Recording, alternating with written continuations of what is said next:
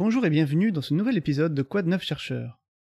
On le dit vert, gris, blanc ou même orange, l'hydrogène nous en fait voir de toutes les couleurs.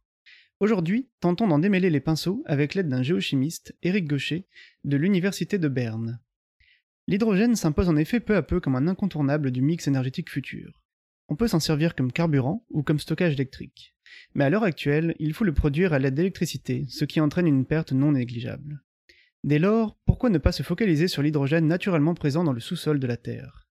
C'est le pari actuel lancé depuis la découverte de nouveaux gisements, mais reste à savoir en quelle proportion et quelle méthode d'extraction. Ce podcast est la rediffusion d'un live sur Twitch en direct, où M. Gaucher a répondu aux questions des spectateurs, que je cite parfois par leur pseudo. Vous pouvez retrouver cette vidéo sur YouTube et assister au prochain épisode en direct sur Twitch. Merci à vous et bonne écoute. On va écouter avec M. Gaucher je laisse donc se présenter. Voilà, donc je suis Éric Gaucher, je suis un chercheur euh, qui travaille donc sur la, géochimie en général euh, et, donc, j'ai trouvé de l'hydrogène euh, lors du travail que je faisais pour Total. Euh, mais j'ai quitté Total là depuis deux ans et je travaille bon, à l'université de Berne. Et j'ai également monté une, petite start-up pour faire du consulting sur ce sujet de l'hydrogène naturel parce que c'est un, sujet qui est en pleine croissance. Où il y a beaucoup de demandes, beaucoup de demandes de conseils et puis des conseils pour faire une exploration. qui, on l'espère, donnera des résultats positifs, un, succès mmh. avec cette nouvelle énergie. Avec un très beau fond d'écran donc du, euh, du Kilimanjaro, c'était ça, je crois, pour. Euh, oui. c'était ça. J'ai fait cette montagne il y a quelques mois là, et donc euh, je trouve cette photo sympa.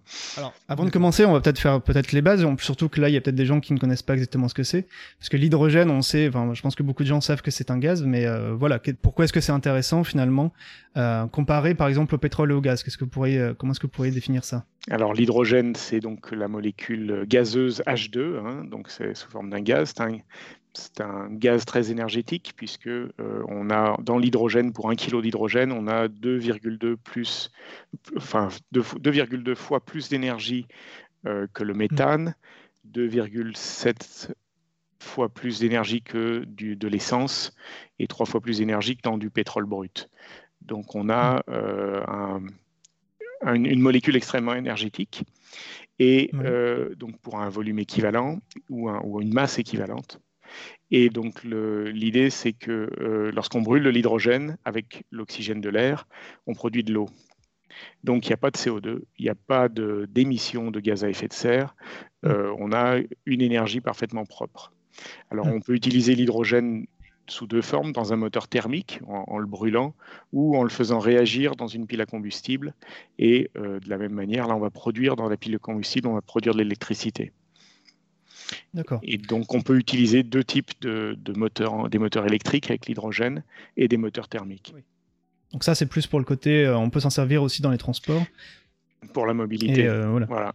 Et il y avait aussi un autre intérêt qui était de faire de l'hydrogène en tant que stockage. Donc pour, euh, c'est-à-dire qu'on utilise, on conçoit de l'électricité, on utilise l'électricité pour faire de l'hydrogène. Et après, on peut peut-être le renvoyer dans un circuit. Et c'est une manière d'utiliser, par exemple, des éoliennes qui consommeraient, qui seraient vraiment à plein régime. Alors voilà, bah, ça c'est ce qu'on appelle l'hydrogène vert, euh, mmh. qui est produit à partir d'électrolyse de l'eau, à partir d'électricité, d'énergie renouvelable, qui peuvent mmh. être bon, euh, essentiellement le solaire ou l'éolien.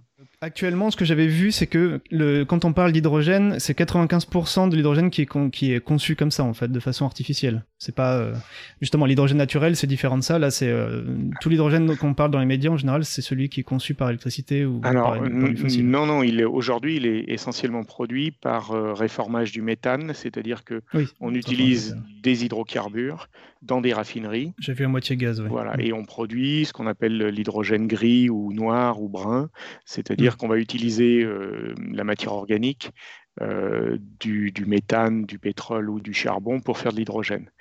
Mais cette formation d'hydrogène aujourd'hui produit beaucoup de CO2.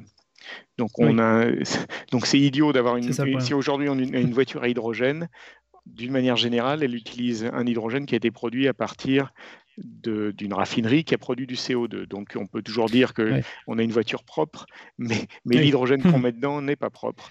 Il, contribue au bilan carbone de l'effet de serre.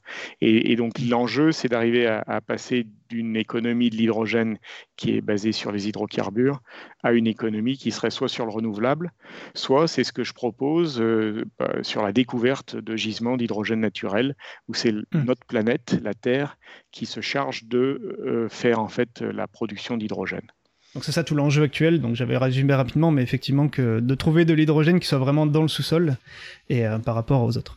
Bah, peut-être que je vais montrer alors rapidement. Donc euh, on en avait parlé tout à l'heure euh, entre nous l'image alors des différents types d'hydrogène. Ça pourrait être aussi parlant de le remontrer un peu devant les gens. Donc ça c'est votre étude, c'est avec celle-là aussi que vous dans les médias en ce moment, qui était donc une étude qui a été publiée. Donc j'ai vu qu'elle a été reçue en tout cas le 25 décembre 2021, donc ça date un peu, on va dire le moment où elle a été faite, mais acceptée seulement le 31 août. Ça je me demandais aussi pourquoi ça avait mis un peu de temps à, avant d'être accepté. C'est le processus naturel de donc, oui, donc ça, c'est un, euh. processus. Ouais. Nature, c'est une revue qui est assez sélective.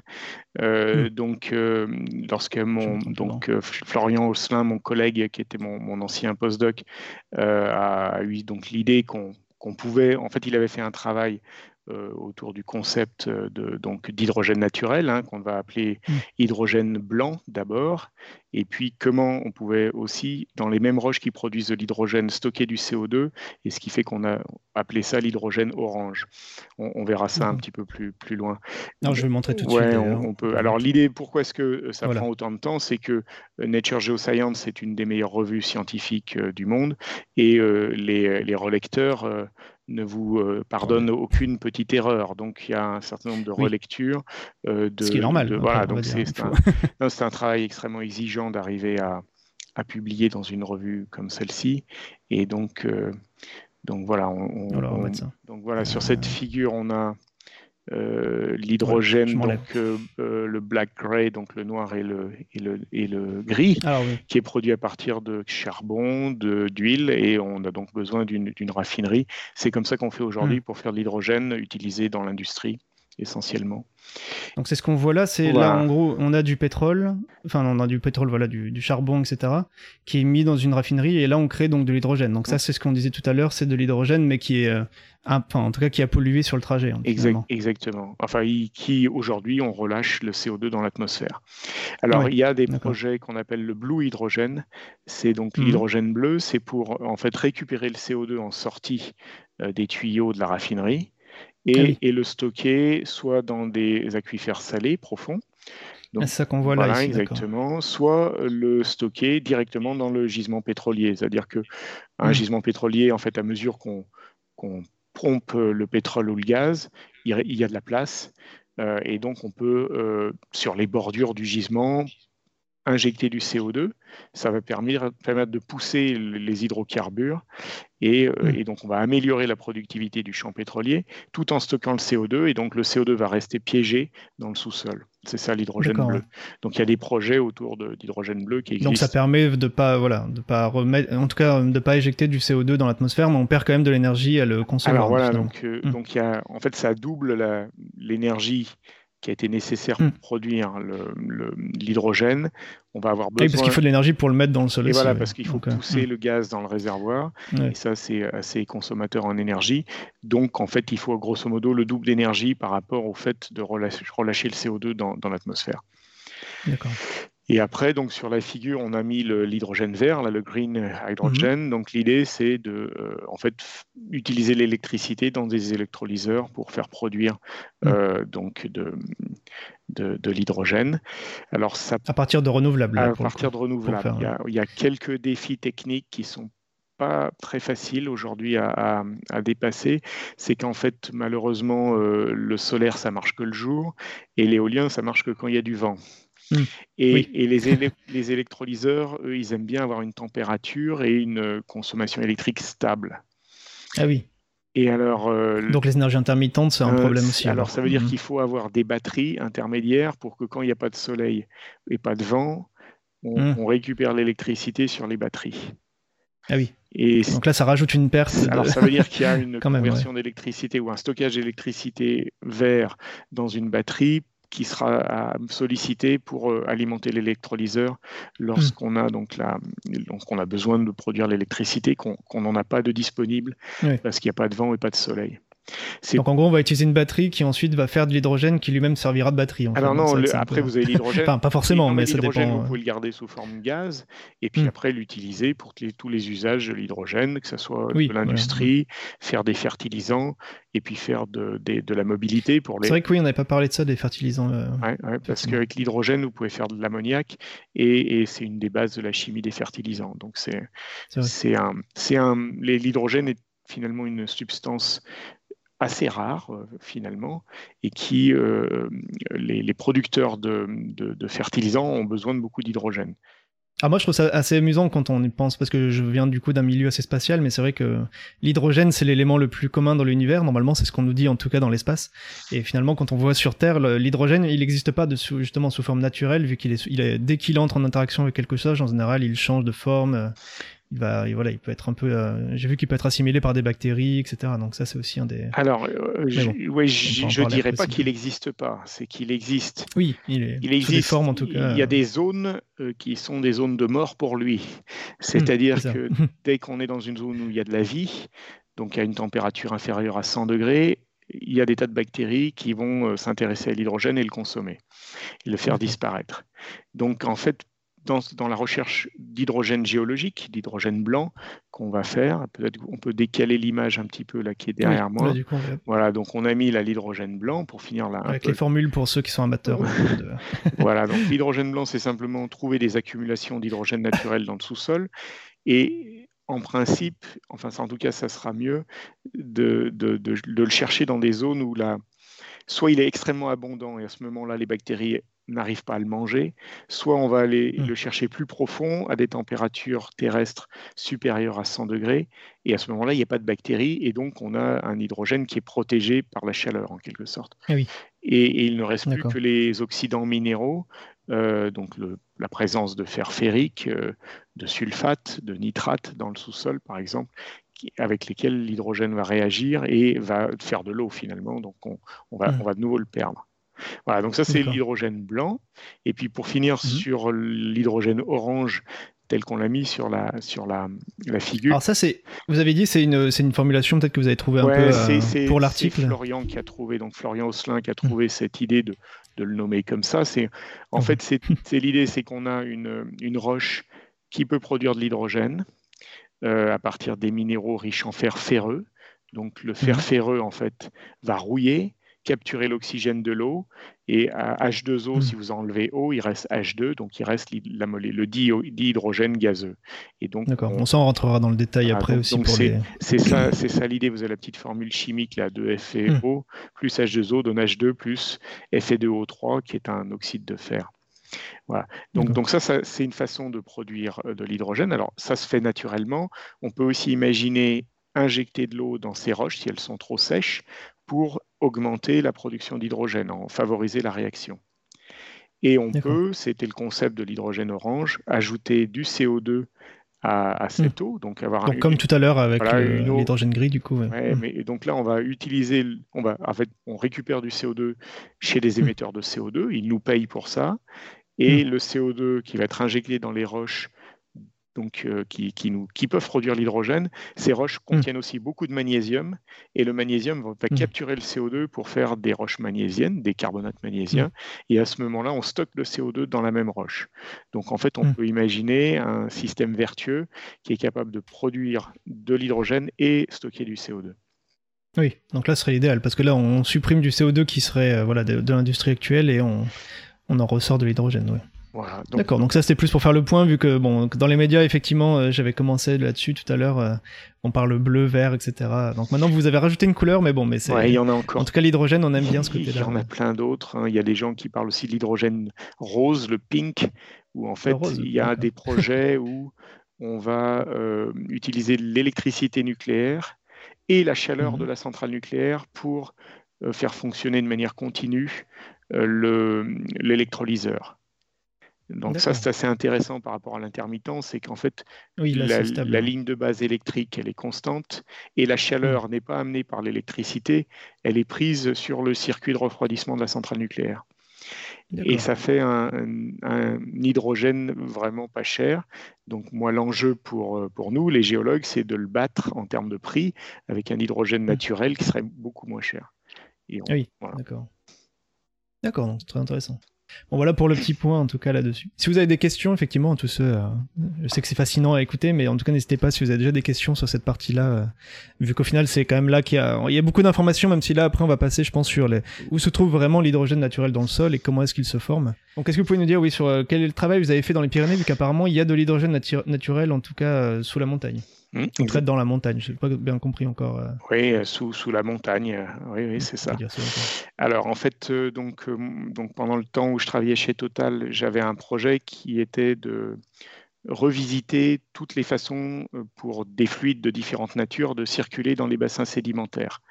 Donc dans un bassin sédimentaire, vous avez de, de l'eau douce qui circule, il y a des, des, saumures qui circulent, il y a du pétrole et du gaz à certains endroits, euh, et vous avez aussi d'autres gaz comme l'hélium, par exemple, euh, l'H2S, hein, qui est un gaz qui sent l'œuf pourri, mais ça, ça circule aussi dans, dans le sous-sol.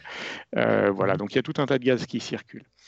Et avec l'un de mes, mes, responsables, Sylvain Calassou, on, on avait l'intuition que les roches les plus profondes, qui sont sous le bassin sédimentaire, pouvait jouer un rôle finalement dans euh, la chimie des roches du bassin sédimentaire et y contribuer à les transformer. Donc ce sont les, les roches du manteau, on voulait voir dans quelle mesure les, ces roches qui sont sous la croûte euh, terrestre, en fait, qui sont donc sur, sur, laquelle la croûte continentale ou la croûte océanique euh, en fait se, se déplace hein, dans la tectonique des plaques. Donc ces roches du manteau, on voulait voir dans quelle mesure elles pouvaient contribuer en amenant de la chaleur, en amenant du magnésium euh, pour transformer certaines roches euh, mm. et, éventuellement amener des gaz intéressants comme, comme l'hydrogène. Donc, donc en fait, en réfléchissant à l'histoire géologique des Pyrénées, et à mm. la structure actuelle de la chaîne de montagne et du bassin sédimentaire d'Aquitaine, qui est donc au nord de la chaîne de montagne, la question, c'était est-ce qu'il y a des à certains endroits, est-ce qu'on pourrait trouver euh, de l'hydrogène qui circulerait aussi dans, ce système Est-ce qu'il joue un rôle dans mm. ce système? Donc on avait une intuition, mm. hein, euh, c'est souvent ça en science, il y a le travail qu'on fait par réflexion, c'est-à-dire bon, on accumule des données, on réfléchit dessus, on fait une interprétation, et puis il y a mm. euh, les idées qui germent dans votre tête, euh, on ne sait pas bien pourquoi ni comment. Et apparemment, euh, ce n'est pas les mêmes zones du cerveau qui génèrent la pensée intuitive par rapport à la pensée réflective. Et, et, donc, voilà, on avait cette intuition qu'il pouvait peut-être y avoir autre chose à chercher. Alors, mmh, il se trouve que dans les Pyrénées, on a à l'affleurement des roches qu'on appelle ultra basiques, qui sont en fait des restes de. Il, y avait un, il y avait cette image-là d'ailleurs, peut-être qu'elle pourrait aider. Ah non, celle-là, oui, celle où vous êtes dessus. Voilà, voilà. Donc ça, c'est un affleurement. Bah voilà, on va mettre voilà, donc là. C'est vous là-dessus, hein, du coup. là, ça, c'est moi. Je vois pas de profil là, mais du coup, j'imagine que c'est. ça, oui, bien. Non, non, mais il y a la reconnaissance des lunettes ou du crâne. alors, qu'est-ce qu'on peut dire là-dessus sur euh, cette photo? Qu'est-ce qui se passe en fait Mon euh? postdoc, là, donc Guillaume Barré, et euh, j'irai les armes à la main. Là, il est en train de faire un, sondage dans cette mmh. roche ultra basique. Donc cette roche ultra basique, c'est une roche verte, une roche extrêmement lourde, c'est une roche magnétique. Et en fait, cette roche n'a rien à faire là. Elle est normalement euh, à 30 km sous nos pieds, sous la croûte donc la première enveloppe, hein, vous avez finalement quand on regarde la Terre, il y a l'enveloppe qui est l'atmosphère, ensuite il y a une enveloppe qui est l'hydrosphère avec les océans, les fleuves, etc. Et puis après on a la croûte terrestre. Et puis on va arriver à une croûte plus profonde qu'on appelle le manteau, qui contient donc hmm. des roches très riches en magnésium et en fer. Et en fait, là, sous vos yeux, sous la machine hein, que tient Guillaume, hmm on a euh, donc une, euh, ces roches vertes. En train d'attaquer donc cette roche qui n'a rien à faire là. Voilà. Et en fait, elle est là parce que euh, hmm. lorsque on a créé l'océan pyrénéen, avant de créer la chaîne de montagne, on avait un océan. Le hmm. manteau est venu au fond de la mer parce que la croûte s'est cassée finalement dans un mouvement d'extension. Donc on a ouvert la croûte parce qu'il y hmm. avait l'extension, parce qu'on crée un océan, et la croûte est venue jusqu'au fond de l'océan. Hmm. Enfin, pas la croûte, le manteau est venu au fond de l'océan. et ensuite, quand on a refermé le système pour créer la chaîne, de montagne, dans un mouvement qu'on appelle une collision, une, chaîne de montagne, c'est lié à la collision entre deux plaques. Ici, c'est la plaque européenne au nord et la, la plaque ibérique au sud, hein, donc l'Espagne. L'Espagne est venue hmm. en collision euh, avec l'Europe. Et quand on a fait cette collision, il y a des morceaux de manteau qui ont été coupés finalement, attrapés dans tous les chevauchements, dans tous les, les plis, les mouvements tectoniques qui ont créé la chaîne de montagne. Et on retrouve en fait des morceaux de manteau capturés par la chaîne de montagne et qui sont jusqu'en surface. Et donc, on peut les étudier en surface. Et donc là, le morceau de manteau qu'on a euh, donc derrière euh, donc les, donc mon, mon, mon postdoc, ce morceau de manteau, il est capturé dans un grand chevauchement qu'on appelle le chevauchement frontal nord-pyrénéen.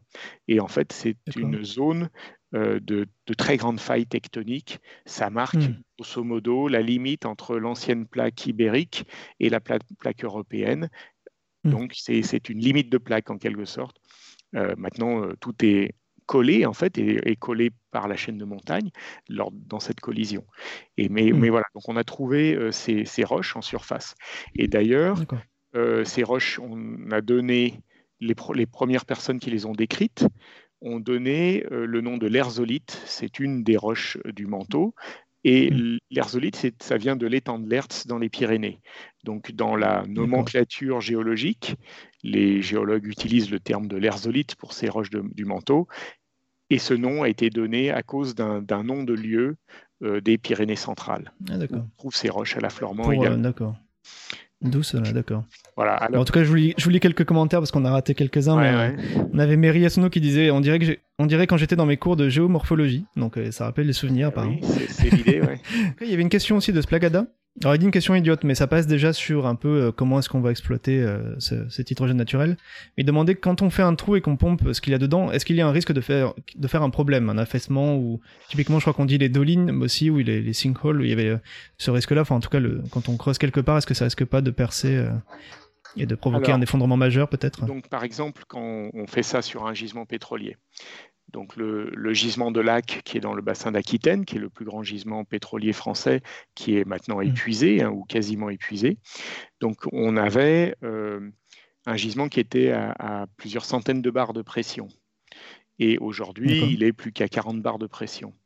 Donc évidemment, le fait d'avoir enlevé le gaz et donc réduit la pression dans le réservoir fait qu'il y a des mouvements verticaux, Hmm. d'affaissement des terrains. Donc, mais ça bouge très lentement. Ça fait des petits. Qu'est-ce que vous voulez dire par des mouvements verticaux? Ah, C'est-à-dire que, imaginez, vous avez une baudruche qui est sous euh, donc des terrains sédimentaires. Vous, vous la hmm. percez, elle, elle, elle, perd sa pression. Et ben la, hmm. la, voûte. Ah oui, du coup ça. La voûte qui est au-dessus euh, va s'aplatir et s'affaisser.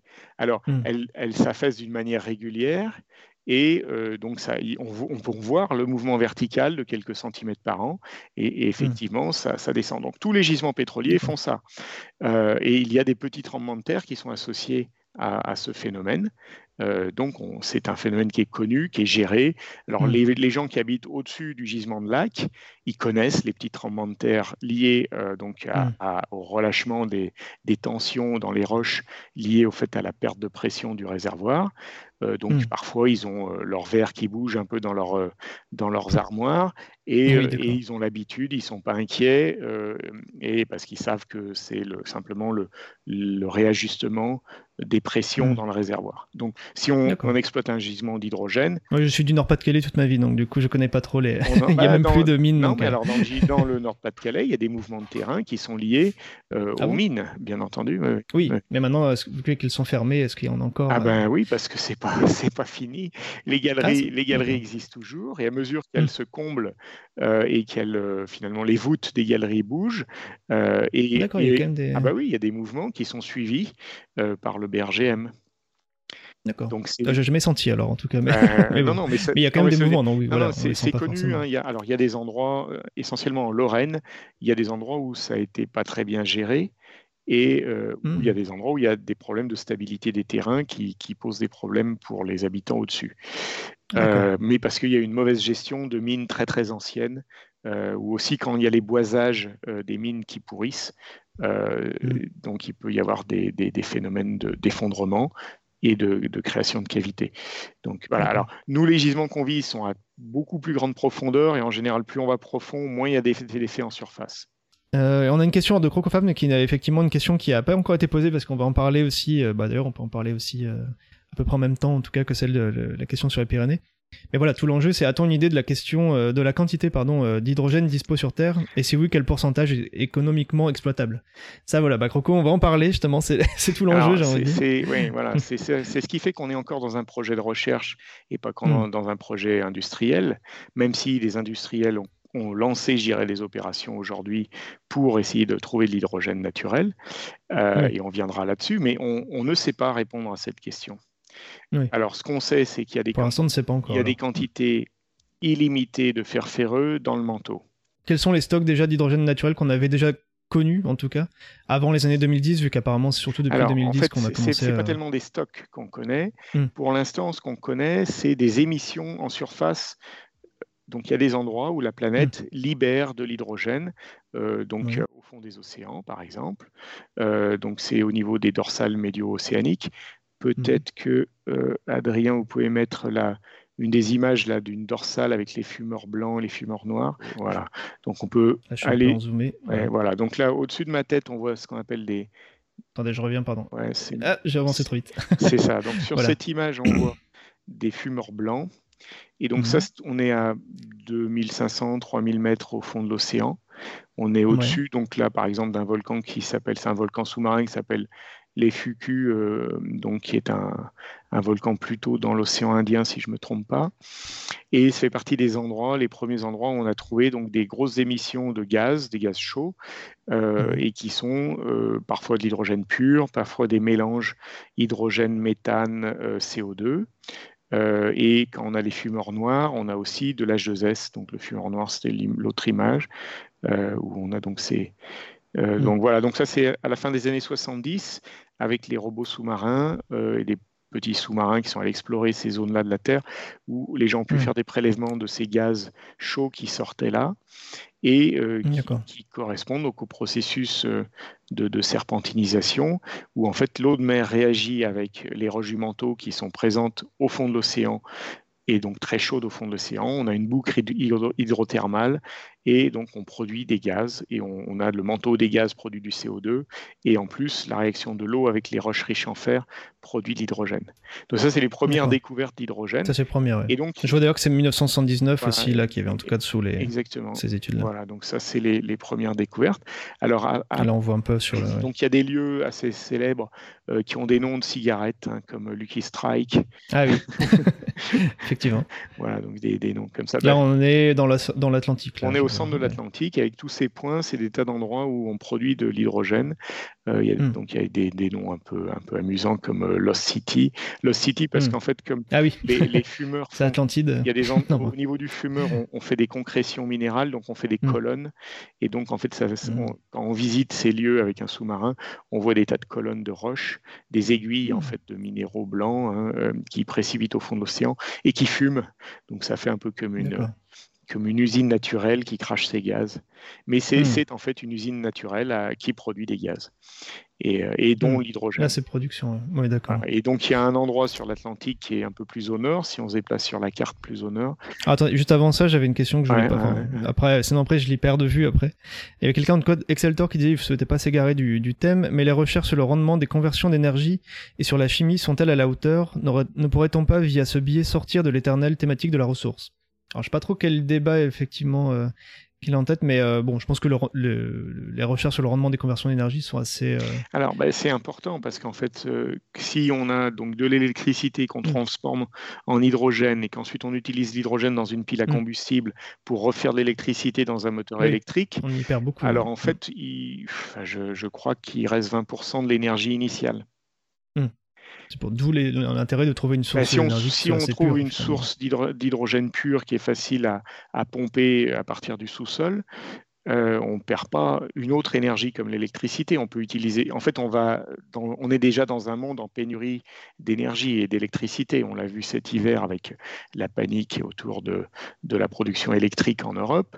Euh, et donc, on a, et donc, si vous imaginez que pour faire rouler des voitures qui aujourd'hui roulent avec du pétrole, vous devez alimenter tout le parc automobile avec, avec de l'électricité, euh, parce que Mm. là, l'Union européenne, par exemple, est en train de, de, finalement de demander la fin des moteurs euh, thermiques à- qui, qui utilisent de- des hydrocarbures. C'est une très Mm. bonne idée, mais, mais si on n'accompagne pas ça avec une production massive D'électricité, ouais. Mm. propre, Oui. propre, non carbonée, Ça ne euh, ben, pas ça marche pas.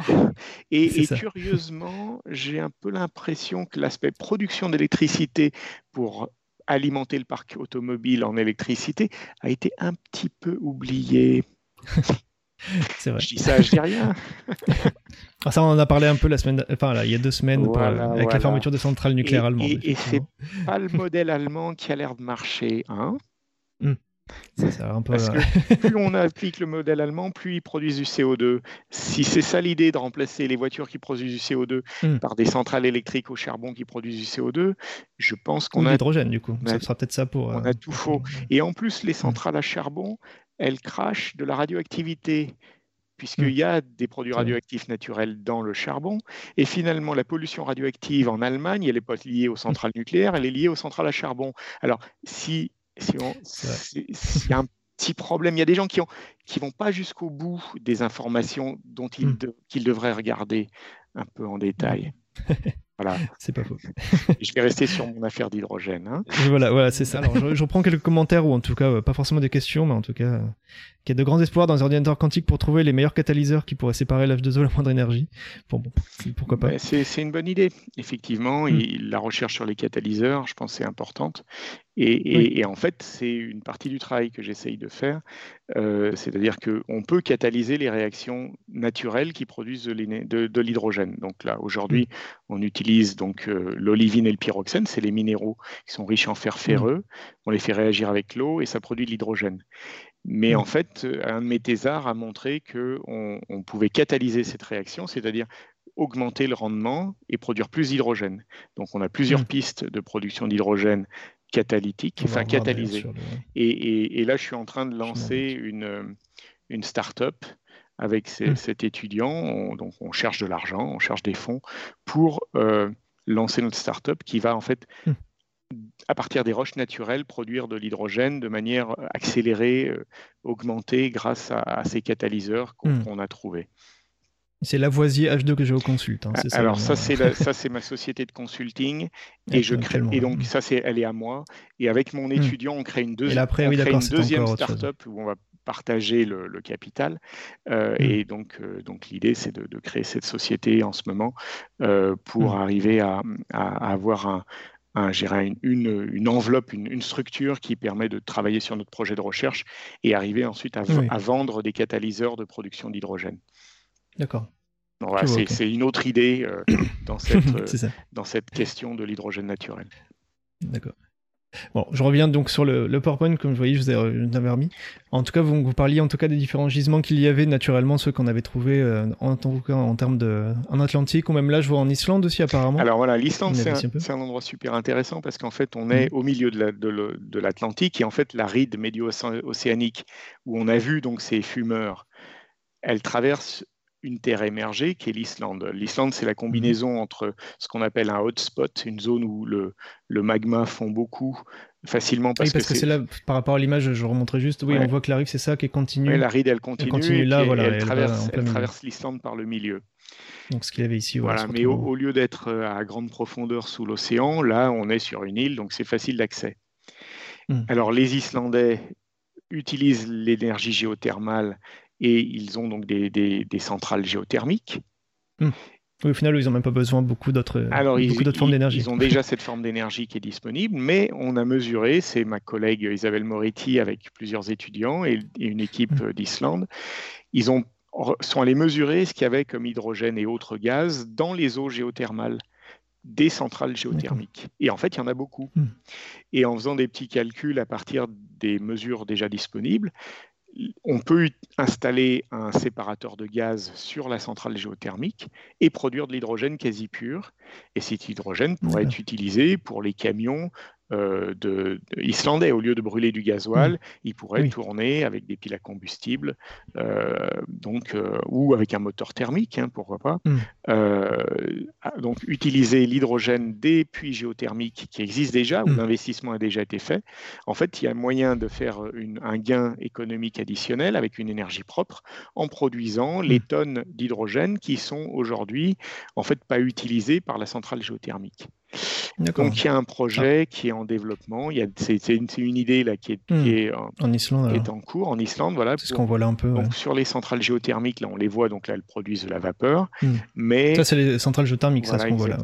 Et, et, donc ajouter des séparateurs de gaz sur le circuit de circulation d'eau chaude du, euh, du, du, système pour euh, en fait récupérer cet hydrogène qui est, qui est produit dans, dans les profondeurs de l'Islande. Donc ça, c'est un exemple qui marche bien. Après, je montre Voilà, alors sur cette carte, on voit donc différents endroits. Ah, avant ça, juste, je reprenais. Enfin, en tout cas, il y avait une, justement, il y avait une, euh, un commentaire. C'est vrai qu'avec euh, tout ce qu'on a dit tout à l'heure, c'est qu'apparemment là où il y a la plus grosse production d'hydrogène, c'est proche des volcans. C'est vrai que ça donne un peu ce sentiment-là. Alors, pas uniquement, puisque je vous ai parlé des Pyrénées, et les volcans pyrénéens sont éteints depuis 450 millions d'années pour, le plus vieux, qui est le pic du Midi d'Osso, et environ... Mais euh, historiquement, on a peut-être trouvé d'abord au niveau des dorsales... Voilà, c'est ça. Donc, il y a de l'hydrogène dans les volcans. Plus pour Mais il n'y en a pas là que là. Il y en a aussi dans des zones où il n'y a pas du tout de volcans. Euh, Attendez, je, juste une toute petite question, désolé, je un peu.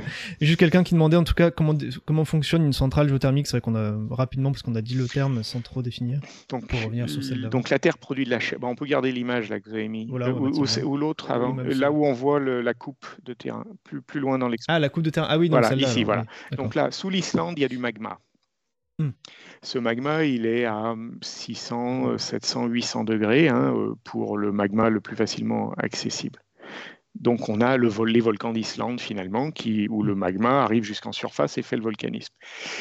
Il, y a, il, pleut sur l'Islande et l'Islande est fracturée. Donc il y a de l'eau qui rentre dans le, sol de l'Islande et va jusqu'à la chambre magmatique. Au niveau de la chambre, magmatique, cette eau, cette eau, elle va se, se, réchauffer énormément et elle va monter à 200, 250 degrés, 300 degrés. Et ensuite, avec un puits. Donc, on fait un forage dans la zone où on pense qu'on va retrouver cette eau très chaude. Et donc, on va faire un forage jusqu'à trouver le réservoir d'eau chaude. Et on va faire remonter cette eau chaude en surface. Cette eau chaude, elle arrive à, forte pression, forte température. Mmh. Et en fait, on la détend en surface et on fait, on, en fait, on l'envoie sur une turbine elle fait tourner la turbine et elle produit de l'électricité. il y a une turbine, de toute façon. Ah ben, il, y a une, turbine pour faire de l'électricité. Donc, les centrales géothermiques qui produisent de l'électricité, elles utilisent une, une, turbine classique et elles utilisent finalement le, la détente, la force de la vapeur pour euh, produire de l'électricité. Mais en hmm. même temps qu'on produit cette vapeur, on dégaze l'eau et cette eau, elle contient de l'hydrogène. Et donc, l'idée, c'est de récupérer hmm. l'hydrogène. D'accord voilà, ce sera pour la répondre à la question parce que c'est vrai qu'on a pas donc en fait sur une centrale géothermique, on peut faire beaucoup de choses. On peut faire hmm. de l'électricité, on peut récupérer la chaleur, on peut aussi récupérer l'hydrogène. Et il y a des eaux hmm. dans certains coins qui sont très riches en lithium. Et donc, à partir de la centrale géothermique, on peut aussi produire du lithium. J'ai des copains qui travaillent sur des projets de production de lithium à partir de, centrales géothermiques. Hmm. C'est vrai. Ah, il y a une précision de Lord Jubus aussi qui dit effectivement on ne crée jamais de l'énergie. Bon, c'est toujours ça. On peut revenir sur Lavoisier effectivement où il n'y a, pas de création. oui, tout, tout, se transforme. Il y a des transformations, du stockage et voilà. D'accord. Alors maintenant on va passer un peu dans le, cœur du sujet finalement parce que là on parle. Alors c'est très bien effectivement l'hydrogène naturel, mais finalement où est-ce qu'il est alors? Dans le monde en tout cas? Alors en fait, il y a une carte ici. Ouais, c'est plutôt comment on le fabrique et comme ça ça nous permet de savoir hmm. où il est. Donc on peut, hmm. on peut le fabriquer avec les roches du manteau donc ils sont riches en fer ferreux, donc c'est au milieu des océans et c'est dans les chaînes de montagnes où ces roches du menton ont été capturées et sont retrouvées en surface. Donc ça c'est une façon de trouver, de trouver l'hydrogène. Si on cherche ces roches, on va trouver de l'hydrogène.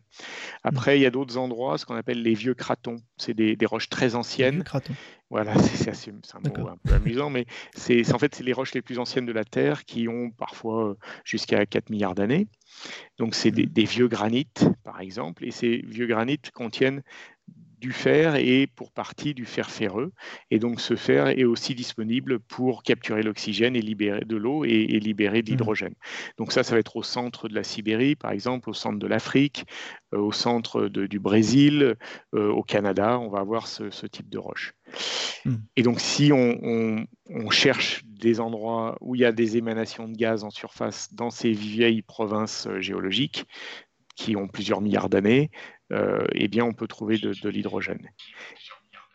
Et puis, il y a une, façon, une autre façon de produire de l'hydrogène, c'est avec euh, la radiolyse, c'est-à-dire que certaines roches contiennent beaucoup d'uranium ou de thorium. Et la radioactivité naturelle, hein, c'est la radio, c'est hmm. pas artificiel, c'est tout à fait naturel. En fait, la radioactivité naturelle peut casser la molécule d'eau. Et en cassant la molécule d'eau en, deux, en fait, on a d'un côté l'hydrogène, H2, et eau qui, qui part de, son côté.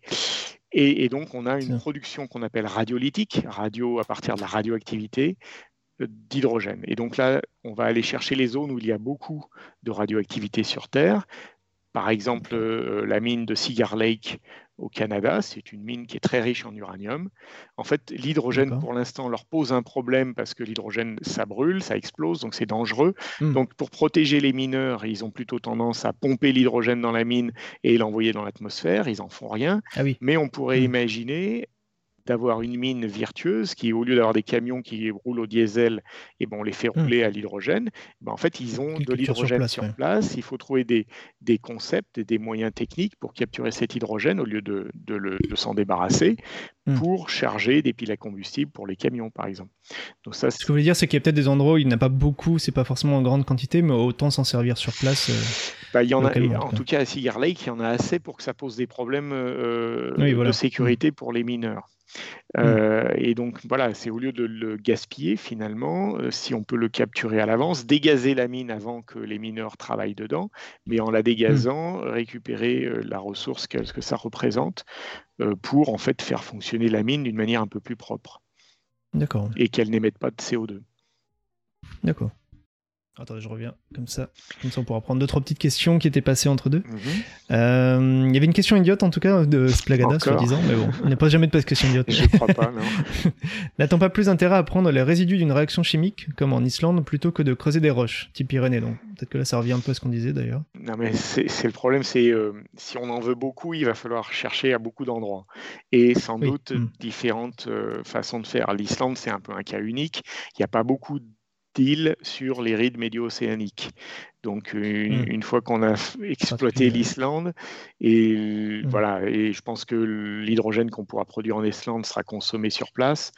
Euh, il faut trouver d'autres endroits euh, où on, pourrait avoir d'autres réservoirs. Donc, hmm. donc voilà. Mais je dirais, si on trouve des réservoirs énormes qui alimentent euh, très très bien toute la planète, hmm. pourquoi pas On fera que quelques hmm. trous. Si on trouve des petits gisements, eh ben, on fera beaucoup de petits trous.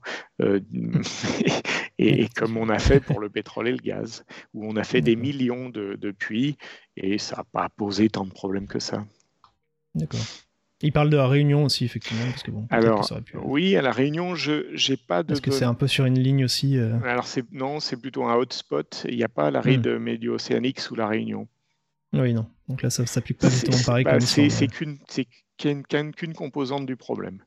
En tout cas, il dit voilà, bonne réponse. Il dit euh, il satisfait la réponse. Et ça parle aussi des centrales au thorium, mais bon là c'est peut-être un sujet un petit peu annexe. On va peut-être rester déjà sur les sur l'hydrogène, mm-hmm. ce qui est déjà pas mal. Euh, d'accord, donc là on, a, on a abordé effectivement toutes les questions comme ça de où se trouve-t-il, mais justement voilà, c'est maintenant la vraie question centrale, c'est aussi comment savoir en quelle quantité. Donc c'est là, c'est là euh, que euh, votre expertise rentre en jeu, j'ai envie de dire. voilà, Comment savoir alors finalement, oui, à partir de ces éléments, de tout ce qu'on sait, quel est l'état de la science finalement actuellement selon vous sur le, les estimations. Finalement? Alors, on a fait beaucoup de progrès déjà parce qu'on donc on, on, comprend mieux comment l'hydrogène naturel est fabriqué par la planète. Donc ça, on, a finalement dans un système hydrogène, un système géologique, c'est une réaction chimique ou, de la radioactivité qui produit l'hydrogène quelque part. Donc ça, c'est ce hmm. qu'on va appeler la cuisine. Hein. On, parle hmm. de la kitchen, c'est la, cuisine, le lieu où on fabrique euh, l'hydrogène. D'ailleurs, je, remets cette image-là, je voulais la montrer tout à l'heure, mais j'avais un peu oublié. on voit un petit peu voilà, la serpentinisation, où là c'est un peu le... C'est voilà, on, a une image des roches du manteau, ces roches vertes riches en olivine et pyroxène qui réagissent avec mm. l'eau, font une roche qu'on appelle la serpentine, une, la magnétite mm. et de l'hydrogène. Voilà, donc c'est une façon de faire euh, de, de, de, l'hydrogène. Voilà le. Donc c'est vrai qu'à chaque fois d'ailleurs quand on dit hydrogène, c'est dit hydrogène souvent. Oui, oui, oui, on parle de du, du gaz hydrogène, H2. C'est vrai qu'en physique on dit toujours un peu les deux. J'avais aussi cette image-là rapidement, je vous la montre aussi. Euh, c'était plus pour l'historique, mais euh, je sais que j'avais lu un article de vous où vous disiez que c'était un, un, peu le, début, en tout cas. De... Bah, Là, c'était le début du pétrole, et maintenant, il y a le début, en tout cas, au Mali. Pour vous, ça a été un peu la révélation à ce moment-là bah, En fait, c'est un peu l'idée, c'est que on vit avec l'hydrogène hein, une histoire qui ressemble à l'histoire euh, pétrolière, c'est-à-dire que le colonel Drake à Titusville a mm. fait son premier forage pétrolier et ça a déclenché le rush pour trouver donc, euh, euh, l'huile, de roche, hein, le pétrole, sous la ville de Titusville et il y a eu des centaines de puits qui ont été forés à cet endroit-là. Et on a remplacé finalement l'huile de baleine avant pour allumer euh, les, maisons, on brûlait de l'huile de baleine et on chassait la baleine, le cachalot. On a fait quasi disparaître les baleines pour produire à partir de la graisse de baleine de l'huile de baleine qui était utilisée comme un, combustible pour faire des flammes et euh, finalement mmh. éclairer les, maisons. Et puis, euh, et puis en fait, on est passé de l'huile de baleine à l'huile de roche, au pétrole, mmh. pour les mêmes usages. d'abord d'éclairage et puis ensuite euh, pour, le, pour les véhicules à moteur, mm. quand on les a mis au point plus tard. c'était c'est l'industriel. Hein, voilà, et, c'est ce finalement l'industrie américaine, elle a complètement décollé grâce aux découvertes du pétrole américain en mm. Pennsylvanie, puis ensuite au Texas, et, euh, et donc on a eu euh, mm. ces découvertes. Puis après, les gens sont allés chercher au Moyen-Orient et on fait toutes les grandes découvertes, Irak, Iran, Arabie Saoudite, etc. Donc, et donc vous, vous êtes plutôt de ceux qui croient en tout cas voilà, que l'hydrogène, on va peut-être voir donc, un, voilà, en fait, d'explosion comme ça. on a trouvé ce pétrole? On l'a trouvé parce qu'il y avait des suintements de pétrole en surface. Hmm. En trouvant du pétrole en surface, on s'est dit il y en a plus en profondeur. Bon, hmm. bah, en fait, dans notre histoire de l'hydrogène, maintenant, on a trouvé beaucoup d'endroits où il y a des suintements d'hydrogène en surface. Et maintenant, il faut arriver à se payer des puits pour aller chercher en profondeur. Et donc, à Bouraké-Bougou, au Mali, il y a mmh. des puits qui donnent euh, de, l'hydrogène. Donc la compagnie Hydroma, qui est une compagnie malienne, a un permis d'exploitation de l'hydrogène là-bas et a euh, une trentaine de puits aujourd'hui qui tous donnent de l'hydrogène. Mmh. Donc, donc cette compagnie essaye de développer son champ et a l'ambition de commercialiser cet hydrogène mmh. euh, donc, et voire de l'exporter si on arrive à démontrer qu'il y a des réserves suffisantes pour, euh, je dirais, au lieu d'une consommation locale, on arrive à faire une exportation euh, vers, l'Europe, par exemple. D'ailleurs, au Mali, c'est au Mali aussi, alors je ne sais plus quelle année c'était, mais c'était bien longtemps avant, où il y avait eu un puits qui avait été découvert comme ça, vu qu'il y avait un, forage qui était effectué, et apparemment un fumeur a, allumé une cigarette et tout a explosé. C'est à Bougou, c'est le puits Bougou 1, là, donc qui est au-dessus de mmh. ma tête. Ah, c'est celui-là, d'accord. Bougou 1, c'est un puits d'eau potable pour un village. Ah, c'est un puits d'eau potable. Voilà, qui euh, se trouve n'a pas trouvé d'eau. Hmm. Mais a trouvé du coup malheureusement pour en le. Fait, il crache depuis euh, donc maintenant pratiquement une vingtaine d'années deux barres d'hydrogène pur. Hmm.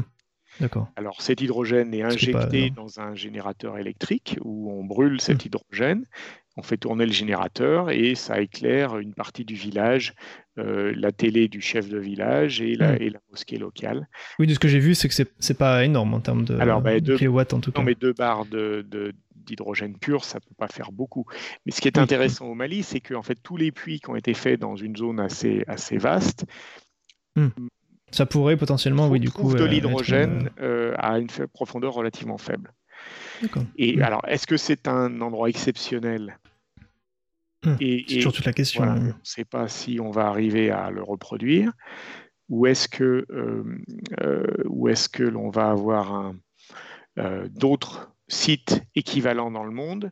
Voilà, donc aujourd'hui, il y a plein de hmm. gens qui essayent de reproduire l'expérience malienne ailleurs. Alors le, On sent la cigarette explosive si possible. Mais... Alors oui, ils ont, ils ont fait cramer leur sondeuse une fois là, donc, ah, donc oui, oui, il y a eu quelques, quelques ennuis lors de, de, la foration d'un des puits. Ça s'est enflammé hmm. et donc ils ont mis le feu à la sondeuse. Mais bon, tant, que, mais ça, c'est les risques inhérents à toute recherche d'énergie. Je dirais, l'énergie, bah, elle, elle, se manifeste parfois d'une manière un peu incontrôlée. Hmm. C'est sûr.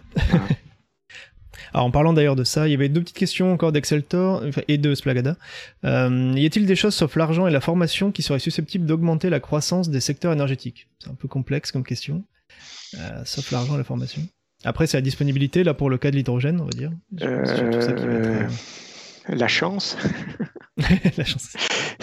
Si, vous forez au bon endroit et que vous trouvez un énorme réservoir. oui, c'est sûr. Mais il faut un peu d'argent au début. D'accord. Et alors, on prend la question tout de suite. C'est vrai qu'on en a parlé un peu tout à l'heure, mais autant faire effectivement le, point tout de suite. C'est une question de Splagada. Quelles seraient les applications les plus rapides donc de, du hydrogène On parle beaucoup des camions vu le poids du générateur, mais y a-t-il des applications industrielles ou autres qui seraient rapides? Et il dit question annexe aussi, en même temps, je lance deux questions. Quel est le point technologique bloquant qui empêche d'utiliser de, du hydrogène partout euh, Il n'y a pas de point technologique bloquant, c'est la quantité qui bloque. C'est-à-dire qu'aujourd'hui, euh, produire de l'hydrogène dans une raffinerie, c'est hmm. un coût. Donc, euh, et, ce que je veux dire, je pense qu'il veut dire à partir du moment où on a de l'hydrogène, qu'est-ce qu'on en fait? On peut pas le ah. mettre juste dans un réservoir, il faut quand même mettre à jour tous les. On peut l'utiliser pour produire des molécules chimiques complexes. On peut mmh. l'utiliser pour faire des fertilisants. On peut l'utiliser pour faire de l'électricité dans une pile à combustible. Mmh. On peut l'utiliser pour faire de la chaleur et, de, l'énergie dans un moteur thermique. Donc on peut mmh. l'utiliser pour les trains, les camions, les voitures, pour la mobilité et, mmh. pour euh, plein d'usages euh, chimiques euh, et industriels. Parce qu'au début, donc, on avait dit que apparemment un litre d'hydrogène donc liquide, j'imagine sous pression. Un, kilo, c'est mieux de, un kilo. c'est, vrai. c'est vrai que c'est mieux qu'un litre. Là, ce serait donc ça a plus d'énergie, peut-être plus d'efficacité énergétique que du pétrole en termes équivalents en kilos. C'est trois fois plus énergétique. Ce serait trois fois plus que mm-hmm. d'accord.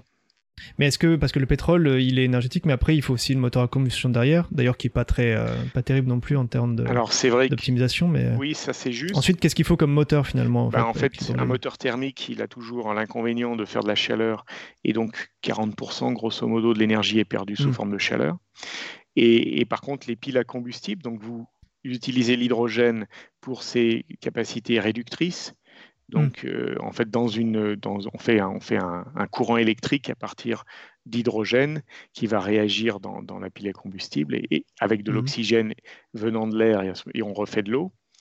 Et, euh, donc, euh, et, ça, ça produit de l'électricité. Le rendement est bien meilleur. Mm. Ça veut dire qu'avec la, la même masse, si vous avez un réservoir à hydrogène et une voiture, la même masse d'hydrogène, si vous utilisez une pile à combustible, vous allez deux fois plus loin qu'avec un moteur thermique. D'accord puisqu'on n'a pas, on, perd pas, on perd pas le rendement euh, lié à la production de chaleur sur le moteur thermique.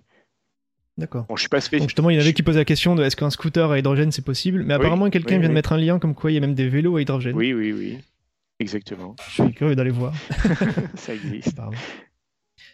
Et donc, par contre, oui, en termes de. Moi, je me demande le stockage, en fait. Comment est-ce que est-ce que c'est plus difficile? Parce que là, il faut quand même que ce soit sous pression. C'est pas comme non plus comme. Euh, enfin, un réservoir de pétrole, c'est quand même plus simple qu'un réservoir d'hydrogène, vu qu'il faut qu'il soit maintenu là sous pression, sous forme de. Alors, le on parle de réservoir de surface. Hein, de... Moi, je parle de réservoir de. Imaginons une voiture. Euh, à quoi ressemble. Euh, Alors, moi, je suis pas, moi, je suis pas spécialiste, je suis géologue. Hein. C'est vrai que là, oui, on est géologue. Oui, je sais, oui, mais je demande en termes de. Les réservoirs à hydrogène euh, de voitures, c'est finalement, ils sont conçus d'une manière différente des réservoirs à pétrole, puisque l'hydrogène, mm. c'est une molécule qui est toute petite et qui va fuir. Donc hmm. les premiers essais de voitures à hydrogène ont donné des résultats pas terribles parce qu'on n'avait pas les bonnes structures de matériaux pour hmm. maintenir l'hydrogène dans le réservoir. Donc, euh, donc aujourd'hui, on sait faire. il y a peut-être un coût plus élevé pour faire un bon réservoir hydrogène que. Euh, bah, c'est pas un réservoir, c'est pas un réservoir en tôle tout bête. Oui, on, utilise hmm. des, des carbones denses qui sont euh, où les fibres de carbone sont, font finalement un, maillage très serré et, très hmm. croisé de façon à que l'hydrogène ait du mal à sortir en traversant l'épaisseur du carbone. D'accord.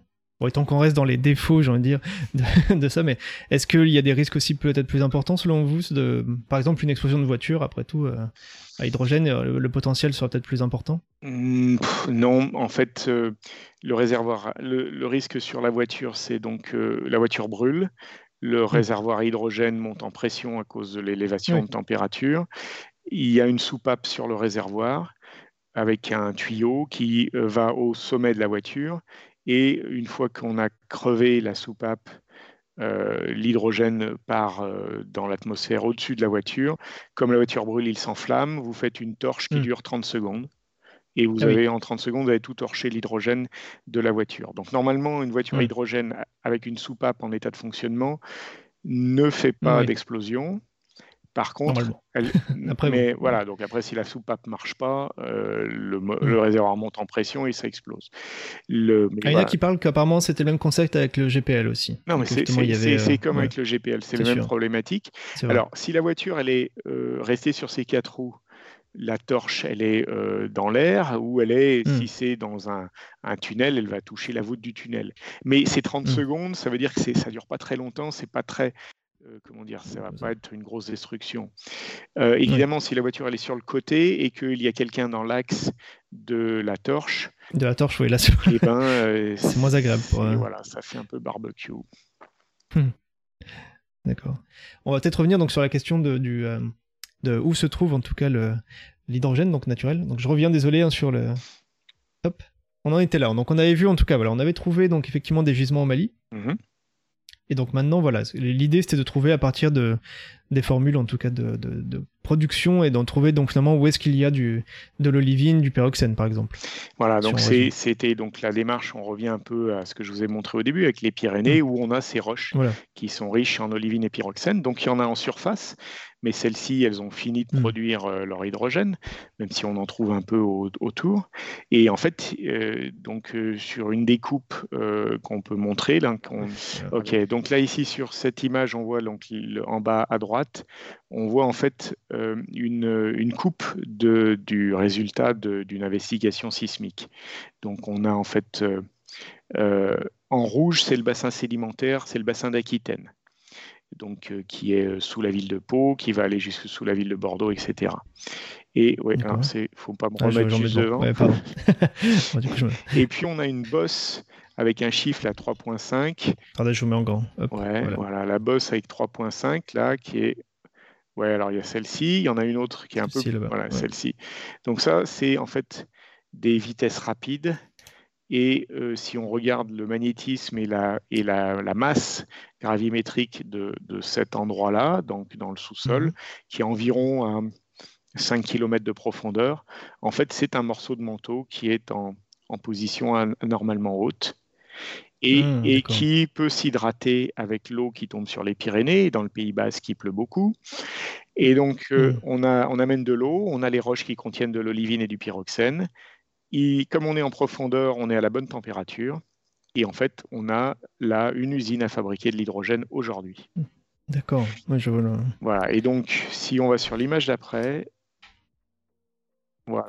Et donc ici, on voit donc la même coupe. Là, on a mis euh, donc la même masse bleue sur la coupe sismique. On l'a mis en vert en mmh. dessous parce que ces roches sont vertes. Et ce qu'on voit ici, c'est qu'il y a des lignes rouges. Ces lignes rouges correspondent à des grandes failles qui en fait connecte la surface de, donc, hmm. euh, où on a donc des champs, hein, des, des, des, prés, et puis euh, la grande profondeur, à peu près donc ici 4, euh, 4 à 8 km de profondeur, où on a cette hmm. masse de roche qui est en fait énorme, qui fait qu'on a une quantité de fer quasi infinie. Et si ce système est alimenté naturellement en eau, naturellement, il produit de l'hydrogène. Et cet hydrogène, il remonte en surface. Et c'est ce mm. que mon thésard Nicolas Lefebvre a trouvé, c'est-à-dire qu'en faisant des mesures de gaz de sol, aux endroits où on a ces grandes failles, donc on, lit la carte géologique, on va chercher les endroits où on a ces failles et on fait des mm. mesures dans le sol tout autour de ces failles. Et donc il y a des endroits, on a eu jusqu'à 1000, plus de 1000 ppm d'hydrogène dans le sol. Hmm. Trouver 1000 ppm. Donc partie par million, hein, c'est ça, ppm pour. Euh, donc hmm. trouver autant d'hydrogène dans le sol, c'est pas normal. C'est normalement les bactéries devraient tout faire disparaître. Donc là, il y en a tellement qu'elles arrivent. Oui, alors ça, je voulais vous en parler tout de suite. C'est vrai que c'était un des problèmes, euh, une des, une des critiques en tout cas que j'ai lu sur l'hydrogène, c'était justement à cause des bactéries que on dit, bah en fait, il y a peut-être de l'hydrogène dans le sol, mais en fait, dès qu'on va le bouger ou dès qu'on va essayer de l'extraire, toute façon, il va se faire euh, détruire par les bactéries. Ça, je sais pas trop s'il y, a des études à ce bah, niveau-là. C'est pour ça qu'il faut aller le chercher euh, plus profond, là où y a... très pur, oui. Là, où il n'y a pas de bactéries. D'accord. Donc c'est un vrai problème, ça en tout cas, le côté des bactéries. C'est pas un problème, c'est simplement euh, une observation qu'on peut faire. C'est-à-dire que trouver de l'hydrogène en surface, c'est pas trop normal, parce que normalement, les bactéries ont fait leur boulot, l'ont mangé. Euh, hmm. Et là où on en trouve en Par quel processus d'ailleurs? C'est vrai que j'ai pas encore assez fouillé euh, ah bah, sur cette question-là. C'est un des processus qui a supporté sans doute l'émergence de la vie. Mmh. C'est-à-dire que y a, euh, quand les premiers organismes sont apparus sur Terre, leur première source d'énergie, ça a été cet hydrogène de serpentinisation, le même qu'on regarde aujourd'hui. Donc en fait, on est en train de travailler avec des micro-organismes, hein, des bactéries, mais il y a aussi des archées qui ne sont pas des bactéries, mais c'est des, organismes unicellulaires qui sont capables de manger l'hydrogène et finalement elles, ne font que reproduire une fonction acquise il y a plusieurs milliards d'années par les premières formes de vie. Mmh. Et c'est l'hydrogène, en fait, c'est une molécule extrêmement simple et c'est la façon la plus facile de, récupérer de l'énergie pour, euh, pour des organismes micro, euh, euh, donc, microscopiques. Mmh, d'accord. Il y en a qui disent nos ancêtres, nos ancêtres avaient tout compris. nos ancêtres, euh, oui, en tout cas, c'est à revenir à l'hydrogène. Les, formes de vie primordiales dont on descend euh, faisaient déjà ça avec, avec l'hydrogène. De toute façon, l'hydrogène, voilà, c'est un des éléments les plus simples finalement. Donc, euh, il n'y a rien de très surprenant finalement et, de trouver. Et en fait, il y avait dans l'atmosphère de la Terre, il y a plusieurs milliards d'années, il y avait beaucoup plus d'hydrogène qu'aujourd'hui. Hmm. Puisqu'aujourd'hui, il y a tellement d'oxygène, l'oxygène empêche l'hydrogène d'exister de, de, hmm. dans l'atmosphère par euh, toutes les réactions chimiques justement qu'il peut y avoir. Euh. D'oxydation. Alors d'ailleurs, j'en parlais tout de suite aussi, mais euh, dans les hypothèses aussi de, l'hydrogène, il y en a qui pouvaient se dire, après tout, comme je disais au tout début, que l'hydrogène c'est un peu la base dans l'univers. Dans Donc typiquement, quand le Soleil s'est créé autour, il y avait justement tous les composés de base, en tout cas primaires, pour faire les planètes. Et il y en a qui se disent, bah, peut-être qu'il y a des poches d'hydrogène qui ont été capturées aussi par la Terre, directement dans le sous-sol et qui pourrait être présente aussi de, cette époque-là, en fait, même pas créée à partir de processus. Euh, oui, oui, sais pas trop. Si, si, c'est juste. Il y a eu un travail très intéressant fait par euh, Hervé Toulouat et euh, Slavas Gonik, qui ont publié un papier sur l'hydrogène primordial de la planète. C'est-à-dire hmm. qu'au moment où la planète Terre se forme, elle incorpore de l'hydrogène gazeux à peu près dans toutes ses couches, donc y compris au plus profond de, la Terre. Et, et, la planète continue de dégazer cet hydrogène primordial qui euh, date hmm. de sa création. parce que là on parle de 4, 4 milliards et demi d'années, donc c'est sûr qu'il faut qu'il reste stable. Donc c'est alors une partie de cet hydrogène est piégée euh, à grande profondeur sous forme d'hydrure de magnésium, par exemple. L'hydrogène hmm. n'est pas sous forme gaz, il est sous forme solide. Mais avec hmm. les mouvements de convection dans le manteau, il y a des moments où ces hydrures de magnésium vont être euh, moins à, moins grande profondeur, donc moins sous pression, et à ce moment-là, hmm. ils peuvent se décomposer et libérer leur hydrogène. D'accord. Bon, ça c'était juste, euh, je trouvais ça intéressant aussi d'imaginer voilà, de l'hydrogène vraiment primordial. J'en ai pas parlé, oui, dans les formes d'hydrogène. Il y hmm. a donc des collègues qui. Il faut une autre couleur pour celui-là. Ouais, non, c'est toujours de l'hydrogène blanc, c'est toujours du géohydrogène, l'hydrogène naturel. Mais il est, il est il n'est pas fabriqué aujourd'hui, il a hmm. été euh, capturé lors de la création de la planète. Alors, je vois tout de suite Triste qui a un journaliste scientifique comme moi qui dit que cet hydrogène ancestral pourrait délivrer des infos intéressantes sur les débuts du système solaire, ça c'est sûr. Mais là, il faudrait le trouver celui-là. Euh, alors, c'est compliqué parce que euh, les signaux isotopiques de, l'hydrogène euh, se préservent pas très bien. Hmm. Donc, on a fait un travail avec, Après, un, il faut, avec un autre Avec les roches altérées, peut-être qu'il y aurait. Des... Non, non, mais si vous regardez H2, il y a un moment, il, quel, est, si vous voulez un, un, traceur qui vous raconte une histoire, hmm. pour qu'un traceur vous raconte une histoire, il faut qu'il garde la mémoire de cette histoire. Donc le problème de l'hydrogène, c'est qu'il va en fait s'échanger avec l'hydrogène de l'eau. Et, finalement, euh, même si on a un hydrogène primordial, s'il se rééquilibre hmm. avec l'eau, par exemple, il va perdre son histoire euh, ancestrale. Et donc, on a des échanges isotopiques qui peuvent être plus ou moins rapides et qui font que le signal peut être perdu. Alors, une question de Sylviel. Bonjour. Si l'on mine de l'hydrogène, ne va-t-on pas avoir des problèmes de ressources à long terme? Ça, aussi, c'est vrai que c'est pareil, c'est une question d'abondance, hein, mais comme on a avec le pétrole et le charbon. Est-il éthique de piller? Alors, ça, c'est notre. Est-il éthique de piller notre terre pour notre mode de vie? Mais ça, bon. Non, mais on peut tous disparaître. Euh, la Terre se portera très bien sans nous. Il hein, n'y a pas de problème. Non, euh, si on a, c'est vrai que l'activité humaine nécessite, mais pas uniquement, les, animaux ont aussi besoin d'énergie, ils mangent, hein, et la nourriture c'est de l'énergie.